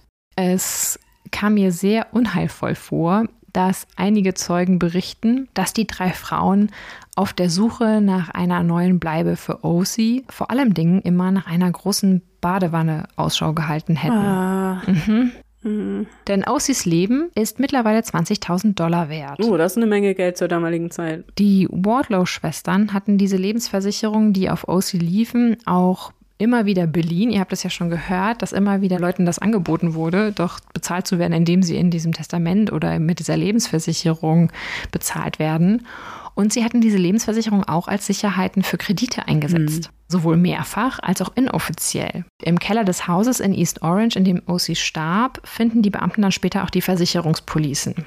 Im November 1909 scheint das Maximum an Geld aus OCs Leben herausgeholt worden zu mhm, sein. Also die Lebensversicherung ist mehrfach beliehen, ihr Testament ist schon mehrfach optioniert worden. Also im Grunde hat man alles rausgeholt, was man hier noch rausholen kann, aus Sicht zumindest der Schwestern. Nun gehen wir wieder zurück an den Zeitpunkt, an dem wir eingestiegen sind im Jahre 1909, denn wie wir gehört haben, soll Ossi sich ja suizidiert haben und zuvor einen Abschiedsbrief verfasst haben. Mhm. Aber nicht nur finden die Polizisten immer wieder neue Testamente, nein, die Polizisten finden auch immer wieder neue Abschiedsbriefe. Ah, ja. Komisch, ne? Verdächtig. Ja. Was die Polizisten allerdings nicht finden in dem Haus in East Orange, sind Feder und Tinte. Aha. Und wir erinnern uns, der vermeintliche Abschiedsbrief von O.C. Sneed, der vor der Badewanne lag, der wird damit natürlich umso unglaubwürdiger. Ja. Dazu kommt, dass nachgewiesen werden kann, dass in dem Haus selbst in East Orange in letzter Zeit kein Feuer entfacht wurde, wie ich schon gesagt habe, und dass die Geschichte von Virginia Wardlaw damit komplett na, unwahrscheinlich wirkt. Und diese schweigt erstmal immer weiter lässt sich im Gefängnis Kaffee und Grapefruits zum Frühstück bringen. Boah. Und wegen des Verdachtes, der sich erhärtet, entscheidet sich die Polizei an dieser Stelle offiziell nun gegen sie wegen Mordes zu ermitteln. Mhm. Die Polizisten gehen nämlich davon aus, dass O.C. Sneed in die Badewanne gelegt wurde und dann dort ertränkt Ach wurde. Gott, ja. Vermutlich durch ihre Tante oder Tanten und oder ihre Mutter. Denn scheinbar war O.C. im November 1909 den Schwestern Tod mehr wert als lebend. Mhm. So wird Virginia Wardlow dann offiziell angeklagt und die Presse überschlägt sich natürlich mit reißerischen Storylines. Es ist nicht ganz zu verdenken, schaut man sich die Ereignisse, aber auch das Auftreten mhm, der Frau an. Niemand wusste bisher, wie sie unter dem Schleier wirklich aussieht. Ja. Skurriler wird es auch, als sie sich bei der formellen Anklageerhebung weigert, vor Gericht ihr Gesicht zu enthüllen, oh, um sich zu identifizieren. Erst als ein Beamter darauf besteht, kommt sie der Aufforderung nach und hält ihre Hände aber so um das Gesicht, so umrahmend, dass niemand sonst im Raum erkennen kann, wie sie aussieht. Ja. Virginia Wardlow wird dann bis zum Verfahren ins Newark County Jail gebracht und die Beamten finden immer mehr Indizien, welche die Vorwürfe gegen sie und auch die anderen Frauen erhärten. Und sie finden endlich auch, weil das war bis dahin nicht gelungen, Mary Sneed, also Osis Schwiegermutter, als auch die betagte Großmutter, die waren wohl zusammen dann danach unterwegs gewesen. Es fehlt also nur noch Osis Mutter Caroline und Mary Sneed behauptet, ihre Schwester Virginia habe nichts mit dem Tod von Osi zu tun und habe diese hingegen immer hingebungsvoll gepflegt und geliebt. Nee, und zudem sei ihr eigener Sohn Fletcher, Osis Mann, sicherlich schon verstorben und tot. Oh. Und wo ihre Schwester Caroline sei, das weigert sie sich zu sagen. Also sie weiß es scheinbar, aber sie sagt, das sage ich nicht. Na, wenigstens ist sie ehrlich. Dann wird Osi ein zweites Mal obduziert. Ergebnis ist, dass sie keinerlei organische Probleme hatte, die zu ihrem Tod führten, mhm. sondern am Zustand des Darmes kann der Gerichtsmediziner erkennen, dass sie lange Zeit gehungert haben muss. Zudem geht er davon aus, dass Ossie, ehe sie in die Badewanne gelegt wurde, durch ein Gift oder ein Opiat betäubt wurde und dass sie selbst sich überhaupt nicht hätte vom Bett zur Badewanne bewegen können. Sie muss so schwach gewesen sein, dass es im Grunde gar nicht ging. Also sie muss getragen worden sein. Ja. Oder zumindest gestützt. Sie war dem ja viel zu lange ausgesetzt. Ja, und in die Badewanne zu steigen, da braucht man ja auch Kraft. Dies wird davon unterstützt, dass sich in ihrem Magen selbst kaum Wasser befindet. Das deutet darauf hin, dass sie nicht bei Bewusstsein war, aber lebendig, als sie in die Badewanne mhm. gelegt wurde und dann ertrank. Es kann aber nicht ganz klar gesagt werden, ob ihr Kopf unter Wasser gehalten wurde oder ob sie bewusstlos war und deshalb ertrank. Mhm, das ist beides schrecklich. Was man ebenfalls noch findet, ist halt, wie schon erwähnt, die nicht entfernte Naht der zurückliegenden Operation nach der Geburt ihres Sohnes. Am Vormittag des 7. Dezember 1909 wird Osis Körper im Leichenschauhaus von East Orange dann aufgebahrt. Aber keiner ihrer Verwandten, und ihr habt vielleicht schon jetzt ahnen können, wie groß diese Familie war, hält es für nötig, ihr die letzte Ehre zu erweisen. Ach Gott, ja, sehr sympathische Familie so insgesamt, ne, bis jetzt. Mhm. Danach wird sie zum Mount Hope Cemetery gebracht und dort neben ihrer eigenen Tochter Mary Alberta und ihrem Vater beigesetzt. Die einzige, die den Sarg geleitet, ist ihre Tante Mary. Weil ihre Mutter selber, Caroline, ist ja bis zu diesem Zeitpunkt noch verschwunden, ja. in Anführungszeichen. Am 11. Dezember geht dann die Anhörung vor Gericht weiter. Wie sich herausstellt, sind sich die Handschriften der Frauen alle sehr ähnlich. Also alle drei Schwestern haben wohl ähnliche Handschriften. Und es gibt Spezialisten, die bestätigen, dass der Abschiedsbrief aber ziemlich sicher nicht komplett zu den Proben von OCs eigener okay. Schrift passt. Passt er denn zu einer der Schwestern? Nicht eindeutig. Ah, ja. Also die sind sich alle so ähnlich, die Schriften der drei Frauen, dass das nicht ganz klar gesagt ah. werden kann. Zudem wurden für den Text und die Unterschrift wohl zwei unterschiedliche Stifte bzw. Federn genutzt. Aha. Es kann sogar nicht ausgeschlossen werden, dass der Text lange vor der Unterschrift geschrieben wurde. Mhm. Was vielleicht auch erklären würde, warum man später wirklich Dutzende von diesen Abschiedsbriefen auch findet. Ja, genau. Erstmal so ein bisschen probieren, bis man die richtige Version gefunden hat. Ne? Vielleicht hat man ja, ja. auch OC das selber unterschreiben lassen oder gezwungen. Also ein Handschriftenexperte kann weder bestätigen noch nicht bestätigen, dass es sich bei der Unterschrift um OCs Unterschrift handelt. Ja, das ist ja eh immer schwierig mit so Schriftanalysen. Am Ende wird entschieden, dass zumindest der Verdacht so weit ausreichend ist, dass Virginia Wardlaw ohne Kaution bis zur Verhandlung vor der Grand Jury in Gewahrsam bleiben soll. Die für das Gericht ausschlaggebenden Faktoren sind hier einmal, dass sie 24 Stunden lang nach dem Tod von OC nicht in den ersten Stock gegangen sein will und dass halt Stift und Feder, mit dem der Abschiedsbrief unterzeichnet wurden, nicht derselbe ist, mhm. mit dem der Abschiedsbrief auch verfasst wurde. Osis Mutter, Caroline, bleibt weiterhin verschwunden. Aber, und jetzt wird es dich freuen, weil es gibt einen Hinweis auf einen Fall, den du schon mal behandelt hast. Uh. Am 14. Dezember 1909 checkt eine gewisse Mrs. Maybrick Ach. in das Zimmer 855 ja. des Manhattans Bayard Hotel ein. Ja.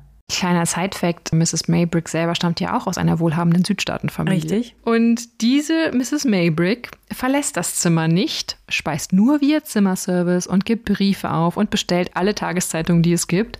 Ach ja, und sie ist vollkommen in Schwarz gekleidet und verschleiert. Das kann ja eh nicht unsere Mrs. Maybrick sein, denn ein Koffer voller Geld und überhaupt, also wir wissen, dass Mrs. Maybrick nicht mehr ihres Lebens froh wurde nach diesem schrecklichen Verfahren gegen sie. Wer Interesse daran hat, gerne nochmal nachhören in einer unserer früheren Folgen. Aber spannend auf jeden Fall, dass sie sie benutzt. Ja, ich weiß gar nicht, ob ihr bewusst war, wer Mrs. Maybrick ist. Der Maybrick-Fall war ja auch so eine riesen Nummer. Die kannte das mit Sicherheit. Und ich denke, dass sie vielleicht deswegen wirklich das benutzt hat. Kann ich mir gut vorstellen. Auf jeden Fall ruft am Morgen des 15. Dezember der Hotelmanager die Polizei, weil er unsere Mrs. Maybrick nämlich erkannt haben möchte. Aha. Die Polizei klopft dann auch an das Zimmer und während sich im Foyer des Hotels schon die ersten Reporter versammeln, weigert sich aber die Bewohnerin des Zimmers, die Tür zu öffnen. Oh Gott, so ein Showdown. Irgendwie auch dieses Südstaaten-Selbstbewusstsein, zumindest wird das immer so in den Quellen dargestellt. Mhm. Nur weil die Polizei klopft, muss man ja nicht aufmachen. Nee, ne? ich bitte dich, wir klopfen ja. Während sich dann die Polizei um die Presse kümmert und die Presse so ein bisschen zurückdrängt, bezieht Caroline Martin, um die es sich hier wirklich handelt, dann ein neues Zimmer, nämlich im siebten Stock, um so ein bisschen aus dem Fokus der Presse zu gelangen. Mhm. Sie hinterlässt aber in Zimmer 855 eine kleine Schachtel, die dann später von fleißigen Reportern gefunden wird, Ah. die scheinbar über eine Feuerleiter in das Zimmer eingedrungen sind. Ja, so viel zu Paparazzi am Anfang des 20. Jahrhunderts. In dieser Schachtel finden sich nicht nur Zeitungsausschnitte über Ossies Tod, sondern auch Rechnungen von diversen Hotels, in denen scheinbar Caroline Martin seit dem Tod ihrer Tochter unter falschem Namen untergetaucht war und in der Schachtel sind auch diverse Abschiedsbriefe im Namen ihrer Tochter. Mhm. Ist das verifiziert oder also hat man diese Unterlagen noch? Weil das wäre wieder so ein Klassiker, was sich die Presse ausgedacht haben könnte zur damaligen Zeit. Nein, also das wird später auch thematisiert, auch im Verfahren. Also die gibt es auf jeden Fall, diese Abschiedsbriefe, in ganz verschiedenen Depots quasi. Also die Schwestern hatten immer wieder überall so kleine Depots hinterlassen mit Geld und Unterlagen. Und da sind immer nicht nur Abschriften oder Kopien oder neue Versionen des Testaments von O.C. drin, sondern halt auch von den Abschiedsbriefen. Ja, es ist auch nicht so besonders intelligent gelöst, oder? Also Nein. wenn ich sowas mache, nicht, dass ich sowas machen würde, aber würde ich sowas planen, dann würde ich das nicht auch noch zusammen aufheben. Das ist ja so total offensichtlich. Und damit wird dann natürlich sofort ein Haftbefehl gegen Caroline Martin ausgestellt, um die es sich hier handelt. Und am 15. Dezember, dann später um 21 Uhr, klopft auch unser bekannter Polizist Mr. O'Neill mit einem New Yorker Kollegen an die Tür des neuen Zimmers von Mrs. Martin. Sehr die gut. öffnet dann, bricht dann zusammen, als ihr der Haftbefehl verlesen wird, ist sich aber sicher, dass man sie nicht zwingen könne, mitzugehen. Die ist so geil. Auf der Polizeistation, zu der man sie dann doch verfrachtet, beteuert sie ihre Unschuld und sie weigert sich auch ohne Anwalt mit der Polizei zu reden. Am nächsten Morgen gibt sie dann auch erstmal eine Pressekonferenz, was man halt so macht. Wie man es von den Wardlaws kennt, ist sie dabei voller Selbst- und auch Standesbewusstsein und vielleicht hätte sie doch besser auf ihren Anwalt warten sollen, denn sie erklärt nicht nur, dass die Geheimniskrämerei der Schwestern daher rühre, dass sie nicht gewollt hätten, dass die reichen Freunde, die sie halt so haben, Ja. erfahren, wie tief sie finanziell gesunken seien Naja, gut, das ist auch nicht so unwahrscheinlich. sondern sie betont ganz klar, dass ihre Tochter Suizid begangen habe. Die vielen Abschiedsbriefe, die man gefunden habe, seien einfach nur Ausdruck des Perfektionismus ihrer Tochter gewesen. Also die hat dann geübt, bis sie zufrieden war. Genau. Denn würden sie aus ihrer eigenen Hand stammen, dann sei sie ja wohl nicht so töricht, die alle aufzuheben. Ja gut, ich meine, das ist ein Argument, ne? Die, die schiere Anzahl, die du beschreibst, macht Ja. das Ganze halt unwahrscheinlich, ne? Wären es jetzt ein, zwei gewesen, die so anprobiert waren, aber Ja. man, das kann ja schon sein, dass man sowas vorschreibt, aber nicht jetzt irgendwie 53 Mal. Später findet sich für mich eine logischere Erklärung für die Anzahl von Zeitungsartikeln, die aufgehoben wurden, von Unterlagen, die alle aufgehoben wurden. Niemand hier hat freiwillig Dinge weggeschmissen, aber dazu gleich mehr, bevor wir dann zum Ende kommen. Auf jeden Fall ist sich Caroline Martin sicher, dass sie und ihre Schwestern alle freigesprochen werden, sollte es für alle zu einem Verfahren kommen. Da sich die Hinweise nun verfestigen, dass auch die dritte Schwester Mary zumindest Mitwisserin war, wird auch sie nun angeklagt. Auch in ihrem Gepäck werden nun diverse Abschiedsbriefe von O.C. Sneed gefunden. Und bei der Anhörung vor Gericht zu dem Fall von Mary Sneed und Caroline Martin zeigt sich, wie unterschiedlich die beiden Schwestern sind. Während Mary zurückhaltend auftritt, das scheint für mich wirklich so die normalste von den drei Schwestern zu sein, legt Caroline einen echten Auftritt hin. Sie ist sehr vorlaut, sie ruft permanent rein, sie diskutiert mit allen und betont immer wieder ihren hohen Status. Es fehlt also nur noch von der fatalen Familie Fletcher Sneed Ja. der vermeintlich tote Sohn von Mary.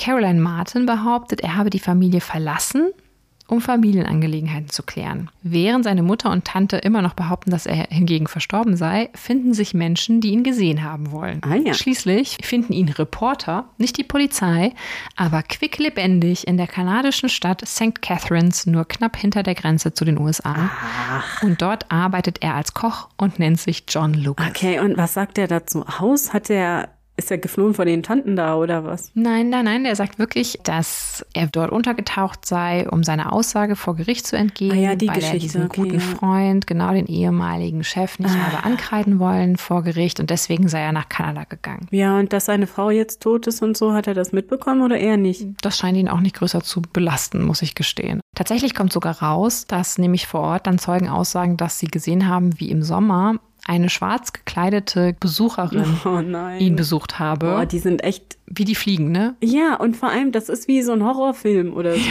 Ne? Du Ja. hast diese Figuren, die dann so auftauchen. Also ich kann schon verstehen, dass man die so ein bisschen so, naja, beinahe so ein bisschen okkultisch verbrämt, so, weil das passt irgendwie auch zu dem Verhalten. Also nicht, dass ich glaube, dass die da Satanistinnen waren oder so, aber also das ist ja schon sehr, sehr, sehr übergriffiges Verhalten. Meine Güte. Also übergriffig ist hier ja sogar noch untertrieben. Und Ja. jetzt darfst du dreimal raten, welche von den drei Schwestern ihn wohl besucht hat. Mm, Caroline? Mhm, genau. Tatsächlich ist es wohl so, dass Caroline die ganze Zeit wusste, anders als ihre Schwestern. Also selbst seine eigene Mutter wusste wohl nicht, wo er ist. Ja. Und Caroline wusste das wohl. Das führt dann später zu einem kleinen Zwist so ein zwischen den Schwestern. Mastermind, ne? die das alles so in Händen hält und alle manipuliert, selbst ihre Schwestern, die sie irgendwie so als Komplizinnen mit ins Boot nimmt. Und tatsächlich ist es wohl auch wirklich so, dass OC gegenüber immer gesagt wurde, dass er tot Na klar. Du weißt ja auch nicht, inwieweit das ihren Zustand verschlechtert hat, Ja. dass der Mann, den sie wahrscheinlich liebte, für tot erklärt wird, obwohl ihre Mutter und Schwester und, und Tanten im Zweifelsfall wissen, dass er zumindest noch lebt. Geschweige denn wo. Ja, aber ganz ehrlich, der ist weggegangen, weil du ihn jetzt auch nicht so interessiert hast und irgendwie hat er ja auf was anderes Lust, ist vielleicht auch nicht so viel besser manchmal. Ja, exakt. Es ist tatsächlich auch so, dass er sagt, er geht auch davon aus, dass seine Ehefrau Suizid begangen habe. Hm. Da es aber kein Indiz dahingehend gibt, dass Fletcher in den Tod seiner Frau involviert war, muss er nicht ausgeliefert werden. Das heißt, er darf in Kanada bleiben. Ja, dass er jetzt direkt was damit zu tun hat, glaube ich eigentlich auch nicht. Glaube ich auch nicht, aber man weiß ja nicht, ob es wirklich nur der Grund war, dass er von dieser Verhandlung fliehen wollte und dieser Aussage. Vielleicht wollte er auch nur einmal wirklich diesen ganzen Frauen entgehen. Ja, das könnte ich durchaus nachvollziehen. Also das würde ich nicht aushalten. Ja, und vor Gericht verdichtet sich nun das Bild von dem Tag, an dem O.C. Snead stirbt. Nämlich den Abend vorher hätten die Schwestern wohl gemeinsam in einem Hotelzimmer verbracht und seien dann teilweise später in das Haus in East Orange gegangen. Und am Ende sollen wohl, zumindest zu diesem Zeitpunkt wird das gesagt, Mary Snead und die alte Großmutter im Haus gewesen sein. Der Staatsanwalt betont, dass auch das Treiben in einen Suizid und auch das Unterlassen, dieses zu verhindern, zu ahnden ist. Die Schwestern hätten möglicherweise OC willentlich vorenthalten, dass ihr Mann gar nicht verstorben ist. Der Staatsanwalt sieht hier drin auch ein Vergehen. Und selbst wenn es wirklich Suizid war, wurde dieser wahrscheinlich durch die drei Schwestern forciert. Zumindest sagt das der Staatsanwalt. Naja, es ist ja schon auch nicht ganz förderlich einer guten geistigen Gesundheit, wenn du ausgehungert wirst durch deine eigene Familie, dann wird noch dein Kind irgendwie weggenommen. Du kannst gar nicht richtig um dein verlorenes Kind trauern, dann ist noch dein Ehemann weg. Also, äh, und die werden sie ja auch nicht gerade irgendwie liebevoll behandelt haben, nach allem, wie das klingt. Das Haus ist nicht geheizt, das ist nicht irgendwie schön gemacht für sie, dass sie da zumindest irgendwie schön liegen kann. Also, Der Staatsanwalt sagt halt, dass die Schwestern mindestens OC alle Hoffnung Richtig, geraubt hätten genau. und möglicherweise damit in den Suizid getrieben hätten, wenn nicht sogar gar selbst Hand angelegt hätten. Ja. Zumindest hätten die drei Frauen ja lang genug beratschlagt, ehe sie die Polizei verständigt hätten, nämlich 24 Stunden. Ja. Später behauptet dann am 20. Dezember Virginia Wardlaw ihrem Anwalt gegenüber, dass ihre Schwester Caroline wahnsinnig sei. Die finanzielle Manipulation der Schwester Caroline sei ein Ausdruck davon gewesen, dieses Wahnsinns, und Virginia Wardlaw habe stets versucht, diese wieder zu kitten. Aber gleichzeitig habe die Familie ihren Ruf nicht beschädigen wollen. Ebenso hätte Virginia versucht, OC dem Einfluss ihrer eigenen Mutter zu entziehen. Ob das so stimmt, ich weiß es nicht. Aber angesichts dieser Anschuldigungen durch ihre eigene Schwester sucht Caroline nun einen eigenen Verteidiger. Vorher haben die sich eingeteilt. Der neue Verteidiger von Caroline behauptet nun nicht nur, dass Caroline Martin vollkommen zurechnungsfähig sei, sondern auch, dass Ossie selbst drogenabhängig gewesen sei, mhm. zum Beispiel nach Morphium. Daher habe sie auch keinen Hunger mehr gehabt. Naja, also die könnten ja auch Morphium gegeben haben, also nach genau. allem, was wir wissen. Hat man denn sowas festgestellt? Nee, tatsächlich nicht. Am 22. Dezember 1909 wird dann Anklage gegen die Schwestern erhoben, einmal wegen Mordes aber auch wegen Beihilfe zum Suizid. Okay. Also scheinbar war es den anklagenden Behörden nicht so ganz klar, was genau geschehen ist. In jedem Fall sind sie überzeugt, dass die drei Schwestern schuldig sind. Ja. Und deswegen werden sie wegen beider Sachen angeklagt. Deswegen werden Mary und Caroline auch nach New Jersey überstellt. Bisher waren sie noch in New York gewesen und begegnen so ihrer Schwester Virginia nun wieder. Die drei bekommen auch nebeneinander liegende Gefängniszellen. Ende Januar 1910 findet dann die Anklageerhebung vor Gericht in Newark statt. Und nun spezifiziert der Staatsanwalt die Anklage zu Mord und sagt, Caroline Martin und Virginia Wardlow hätten Ossie ermordet, indem sie sie in die Badewanne gelegt und dort ertränkt hätten und Mary Sneed sei generell Komplizin des ganzen Plans gewesen. Aber alle drei Schwestern plädieren auf unschuldig. Mhm. Und dann wiederholt sich auch die Geschichte, denn der Prozess wird immer wieder verschoben teilweise weil Beteiligte sich krank fühlen oder wirklich krank sind. Dann erfährt zum Beispiel der Direktor des Gefängnisses, in dem die drei Schwestern inhaftiert sind, dass die drei einen Suizidpakt haben sollen und deswegen lässt er Caroline von den anderen beiden entfernen und in einem anderen Trakt unterbringen, weil sie so ein bisschen als Drahtzieherin und Beeinflusserin gilt. Dann stirbt Osis Großmutter und der Prozess wird halt immer wieder verschoben und Ende Juli 1910 stirbt dann der kleine David Pollock Sneed im Krankenhaus. Nein. Ja, Aussies oh. kleiner Sohn, der immer noch im Krankenhaus ist, in das er vor dem Tod seiner Mutter gebracht worden war. Oh Gott, ich dachte, der überlebt es zumindest, Mann. Nein, der ist dort auch ganz alleine dann gestorben. Und mhm. im August 1910 hat sich dann Virginia Wardlaws Zustand immens verschlechtert. Also sie hungert nämlich selber. Ach. Und hier wiederholt sich so ein bisschen, finde ich, die Geschichte. Ja. Sie isst kaum noch was. Sie gibt das meiste Essen, das sie bekommt, wie später herausgefunden wird, dann auch an Mithäftlinge ab mhm. oder schmeißt es aus dem Fenster, wenn keiner zuschaut. Zu einem Anwalt sagt sie wohl, dass sie sterben wolle, denn sie möchte einen Prozess nicht ertragen müssen. Ja. Am 8. August wird Virginia dann verlegt und medizinisch versorgt. Sie wird zwangsernährt und erhält zusätzlich Sauerstoff, doch der Körper ist mittlerweile so geschwächt, dass sie am nächsten Tag verstirbt. Und als Virginia stirbt, findet die Familie ja Möglichkeiten, danach aktiv zu werden, denn einer ihrer Brüder und auch noch die vierte Schwester, Bessie, reisen nun an und erweisen ihr die letzte Ehre, wo ich mir denke, wo wart ihr die ganze Zeit? Ihr hättet Osie aus den Fängen der drei Schwestern retten können, ohne Probleme. Ja, richtig. Ähm, aber die mhm. habt ihr diesem Schicksal überlassen. Ja. Ja gut, dann war ja auch immer noch diese Caroline unterwegs, die da irgendwie, vielleicht haben die sich auch absichtlich davon ja. ferngehalten, weil die die schon kannten oder ja, so. Klar. Also. Ich meine nicht, dass das das richtig macht, ne? Es ist trotzdem Vernachlässigung und du hättest da Menschenleben retten können. Also ja, natürlich. Aber ja. dieser Impuls, sich davon irgendwie fernzuhalten, das äh, verstehe ich schon nach dieser Geschichte. Aber da nun die Person tot ist, die zumindest zugegeben hatte, im Haus gewesen zu sein, während OC starb, auch wenn das nicht vielleicht unbedingt stimmt, ist nicht ganz klar, ob das Verfahren fortgeführt werden ah, kann. Okay. Der Staatsanwalt will aber am Verfahren festhalten. Mhm. In der Zwischenzeit ist es aber so, dass die neu dazugekommenen Wardlaw-Geschwister im September beantragen, dass Caroline Martin für geisteskrank erklärt wird. Okay. Wenn dieser Beurteilung stattgegeben wird, würde sie nicht mehr wegen Mordes angeklagt werden können. Und so kommt es tatsächlich in der Sache am 2. November 1910 zu einer Anhörung, bei der Carolines Geisteszustand geklärt werden soll. Naja, sagen wir mal so. Wir sind beide keine Psychologin oder Psychiaterin. Bis hierhin würde ich aber schon mal sagen, dass Caroline Martin eine sehr auffällige Charakteristik ja, aufweist. Denke ich auch. Die zumindest mhm. exzentrisch ist. Und während der nun folgenden Anhörung, naja, unterstreicht sie das damit, dass sie immer wieder reinruft. Sie wirft auch gerne mal wirre Sachen ein. Sie steht auf, sie echauffiert sich. Mhm.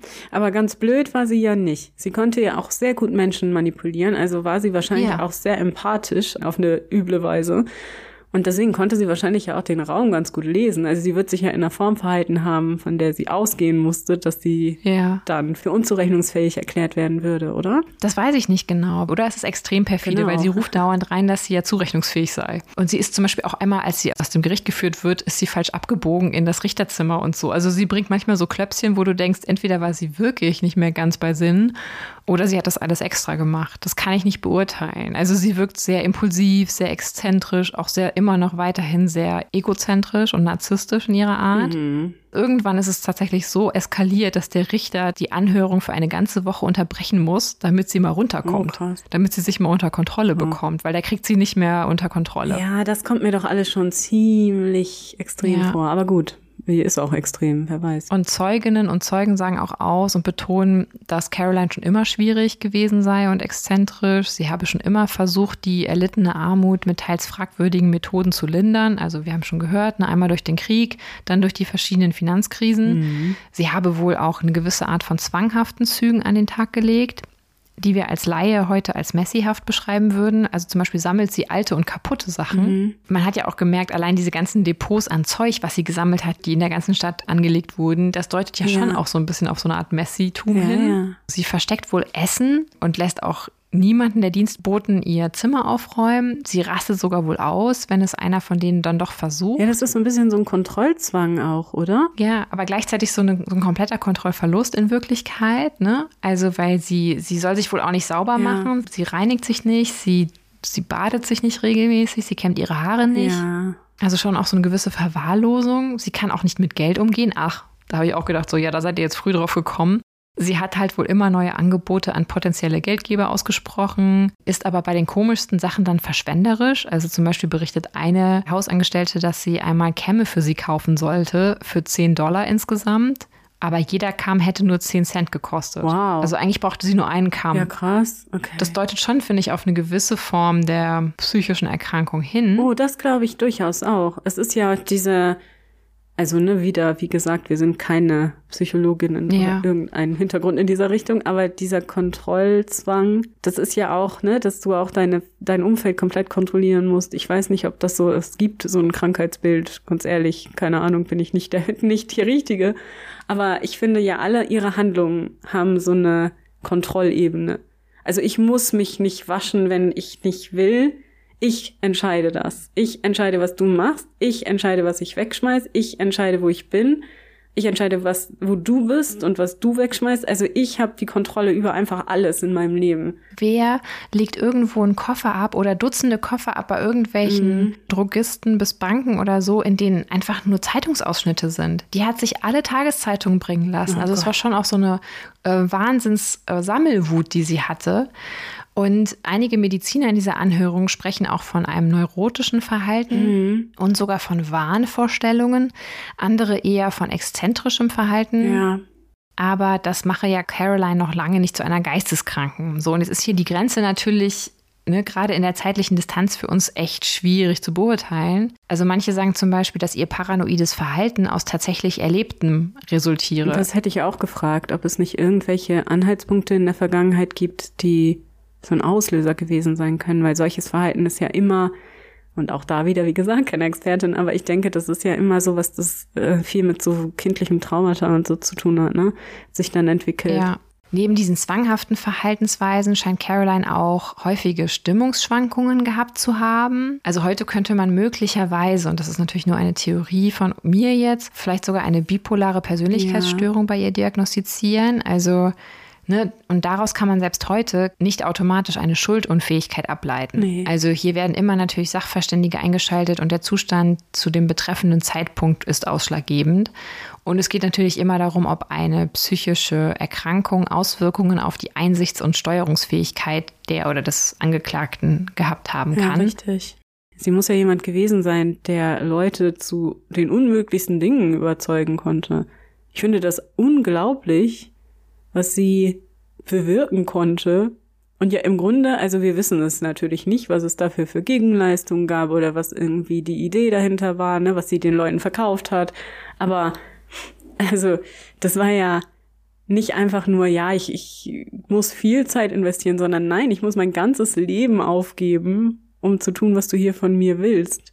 Und das ist ja unglaublich intensiv und dass so viele Leute das gemacht haben. Und es ist am Ende ja auch fast egal, woher Carolines Natürlich. Verhalten herrührt, weil die, die wirklich betroffen war, negativ, hier ganz klar ist halt O.C. Sneed gewesen. Ja, richtig. Und ich frage mich halt auch immer, selbst wenn Caroline vielleicht sogar wirklich psychisch krank war, hätten nicht die anderen beiden Schwestern doch irgendwie verhindern können oder halt Dritte, dass ihr Leben dem Ganzen zum Opfer fällt. Ja, sie hätten es sogar verhindern müssen. Sie haben es ja gesehen, also zumindest ja. hätten sie es sehen können, nach dem, was du beschrieben hast. Ne, Behörden sind ja da hingegangen und haben ja festgestellt, dass sie in einem schlechten Zustand ist und trotzdem hat keiner was gemacht. Und wie gesagt, das ist ja was, das wir heute noch kennen. Das ist dann so ein, ja, so ein Phänomen von irgendwie falscher Zurückhaltung oder man will sich nicht einmischen, wie du es selber sagtest auch, ne?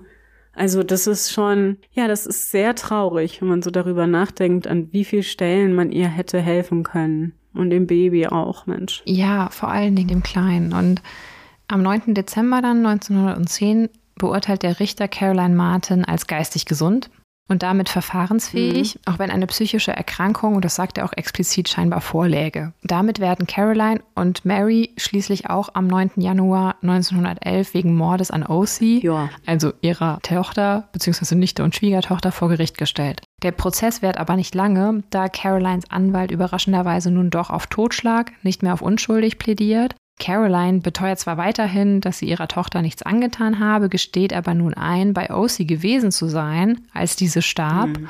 und OC in der Nacht vor ihrem Tod Morphin gegen die Schmerzen Ach. gegeben zu haben. Und als sie dann merkte, was das Morphin mit OC anstelle und dass sie bewusstlos wurde, ah. habe sie sie in die mit kaltem Wasser gefüllte Badewanne gelegt, um sie wieder fit zu kriegen.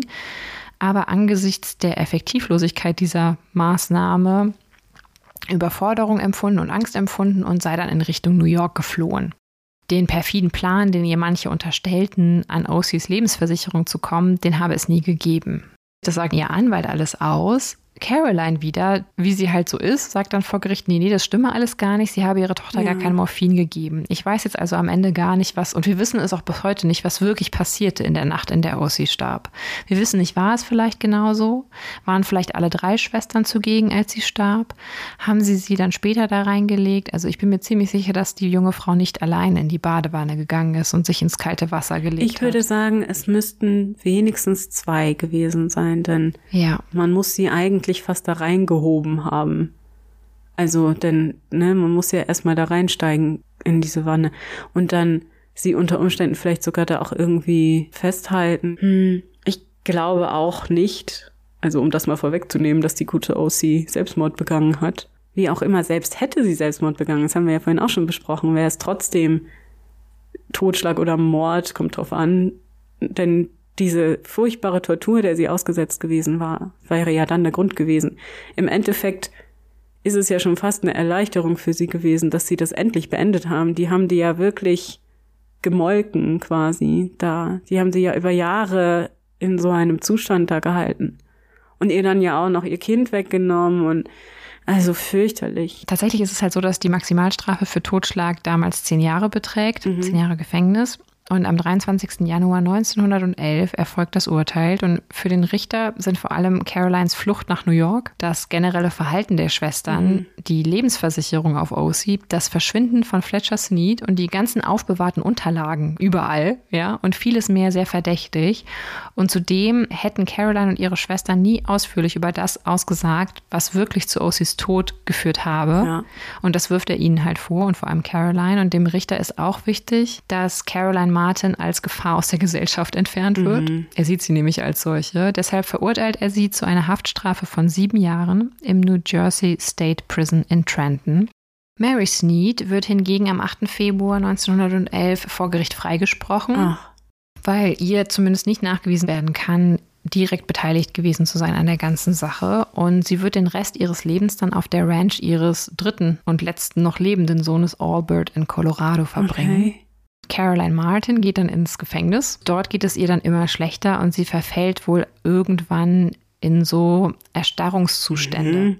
Und schließlich wird sie in das State Hospital of the Insane eingeliefert, um medizinisch behandelt zu werden. Ich hatte auch recherchiert, dass scheinbar diese Stupor genannten Erstarrungszustände Teile von psychischen Erkrankungen sein können oder Symptome von psychischen Erkrankungen sein können. Und am 20. Juni 1913 verstirbt Caroline Martin dann dort in diesem State Hospital nach einem weiteren Anfall. Und eine Autopsie bestätigt später auch, dass ihr Tod natürlichen Ursprungs ist, also dass es hier sich um keinen Suizid handelt. So, und man will hier schon den Fall dann endlich ruhen lassen und vielleicht irgendwie OC Frieden finden lassen. Aber tatsächlich wird 1930 der Fall noch einmal rausgekramt. Okay. Man findet nämlich, und das unterstreicht so ein bisschen die Messihaftigkeit der Schwestern, Hm. in einem Schließfach der Murfreesboro First National Bank Schmuck im Wert von damaligen 2000 Dollar. Oh, wow. Dieser Schmuck ist mit einem kleinen Etikett versehen, auf dem steht Miss Virginia Wardlow. Mhm. Aber niemand aus der Familie hatte jemals daran gedacht, diesen Schmuck abzuholen oder gewusst, dass er dort liegt. Also die Frauen hatten das total vergessen und ich will gar nicht wissen, wie viele von deren Kram irgendwo in New York und Umgebung irgendwie sich befunden hat und sie vergessen haben, Ja, abzuholen. aber dafür, dass sie Geldnot hatten, 2000 Dollar einfach so rumliegen zu lassen. Mhm. Es macht mich aber in jedem Fall extrem sauer, dass der Fall, das habe ich aber ja schon gesagt, oft als leicht okkult dargestellt wird, weil die Schwestern halt gerne in Schwarz rumliefen und so. Nee, es ist mal wieder so. Und dann ne? wird noch eine Ja. Prise Folklore hinzugefügt und die Friedhofsrituale und so. Aber ich finde, mit dieser Deutung wird man halt O.C. Sneed und ihrem Schicksal überhaupt nicht gerecht. Das war hier einfach eine hochtoxische Familienbeziehung mit wahrscheinlich einigen psychischen Erkrankungen, die weder behandelt wurden, noch wurde rechtzeitig dieser jungen Frau geholfen. Und ich vermute halt, dass O.C.s Mutter, mindestens O.C.s Mutter, unter einer Form von psychischer Erkrankung litt, die sie vielleicht nicht unzurechnungsfähig machte, aber dennoch, da unbehandelt, das Leben ihrer Tochter zur Hölle machte. O.C.s Leben hätte an so vielen Stellen gerettet werden Ja, können. man hätte sich an sehr vielen Stellen gewünscht, dass sie die Möglichkeit gehabt hätte, das zu ändern. Also sie ist ja wirklich so immer in den Fängen ihrer Mutter und ihrer Tanten gewesen, während die anderen ja zumindest mal zeitweise ausgebrochen waren daraus. Und ich, ich denke das auch. Ich habe ja, ich hatte ja erwähnt, dass ich den Fall schon kannte. Ich kannte ihn aber nicht gut. Also ich wusste wohl, dass sie äh, dadurch so ähm, familiären Missbrauch quasi zu Tode gekommen war und dass die Tanten da irgendwie im Verdacht standen. Aber ich wusste tatsächlich überhaupt nicht viel über diesen psychologischen Hintergrund auch der Tanten und der Mutter. Ich habe allerdings auch nichts von den okkulten Sachen gehört. Also ich kannte es wirklich nicht so gut. Also von daher fand ich es sehr, sehr spannend und einfach eine ganz traurige Geschichte. Und diese Tatsache, dass da jemandem nicht geholfen wurde, obwohl an so vielen Stellen das möglich gewesen wäre, da einzuschreiten, ist wirklich ein ganz wichtiger Punkt, denn das passiert, wie gesagt, auch heute noch viel zu oft, dass Menschen wegsehen, dass sie sich irgendwie nicht einmischen wollen. Hatten wir ja auch schon öfter mal erwähnt, aber gerade auch eben diese Geschichte, wo Behörden tatsächlich aufmerksam werden auf so einen innerfamiliären Missbrauch, ob es jetzt an Erwachsenen oder Kindern sei, und dann eben einfach nichts tun. Warum auch immer das dann so ist. Ja. Und nachher wird dann das untersucht und ja, aber das hilft den betroffenen Personen dann leider auch Nein. nicht mehr. Und das war für mich auch dieser wichtige Moment in dieser Geschichte heute. Nicht nur, dass Ossis Schicksal eines der traurigsten ist, das ich mir vorstellen kann. Ich hoffe halt vor allen Dingen, dass wir mit der heutigen Beschäftigung mit dem Fall nicht nur ihr, sondern vielleicht auch all jenen, die heutzutage Ähnliches erfahren, Ja, einen kleinen Dienst erweisen können, nochmal sensibilisieren können für solche Sachen, für all die verschiedenen Ebenen. Und auch hier gibt es halt nicht schwarz und weiß. Es gibt nicht die, die total bösen Schwestern. nee. Ja, dass sie selber ihre Probleme hatten offensichtlich. Und dass es Gründe gab, warum sie so waren. Das soll sie nicht in Schutz nehmen oder es soll das, was sie getan haben, nicht weniger schlimm machen. Aber es soll zeigen, an wie vielen Punkten man hätte das verhindern können, was aus sie später passiert ist. Richtig, genau. Und wie gesagt, so ein Verhalten gibt es ja auch heute noch. Und wenn man so etwas beobachtet im Familien- oder Freundeskreis, vielleicht einmal lieber mehr die Behörden informieren als weniger. Ja, ich bin gespannt, was bei euch dieser Fall auslöst und wie ihr darüber denkt. Lasst es uns gerne wissen. Wohin geht es denn in der nächsten Woche, Nina? Oh, in der nächsten Woche begeben wir uns ganz an den Anfang des 19. Jahrhunderts. Und wir sprechen da über einen unmöglichen Mord. Also ein Mord, der passiert, aber unter ganz merkwürdigen Umständen und damit einen Präzedenzfall schuf, der die englische Rechtsgeschichte bis heute beeinflussen sollte. Also wir gehen wieder zurück nach Europa. Genau so ist es. Und wieder natürlich in mein heißgeliebtes Großbritannien. Also, wir hoffen, euch hat der Fall heute auch so interessiert und mitgenommen und vielleicht auch beschäftigt im besten Sinne wie uns. Und dann freuen wir uns sehr, wenn wir uns nächste Woche wiederhören. Hier bei Früher war mehr Verbrechen. Dem historischen True Crime Podcast.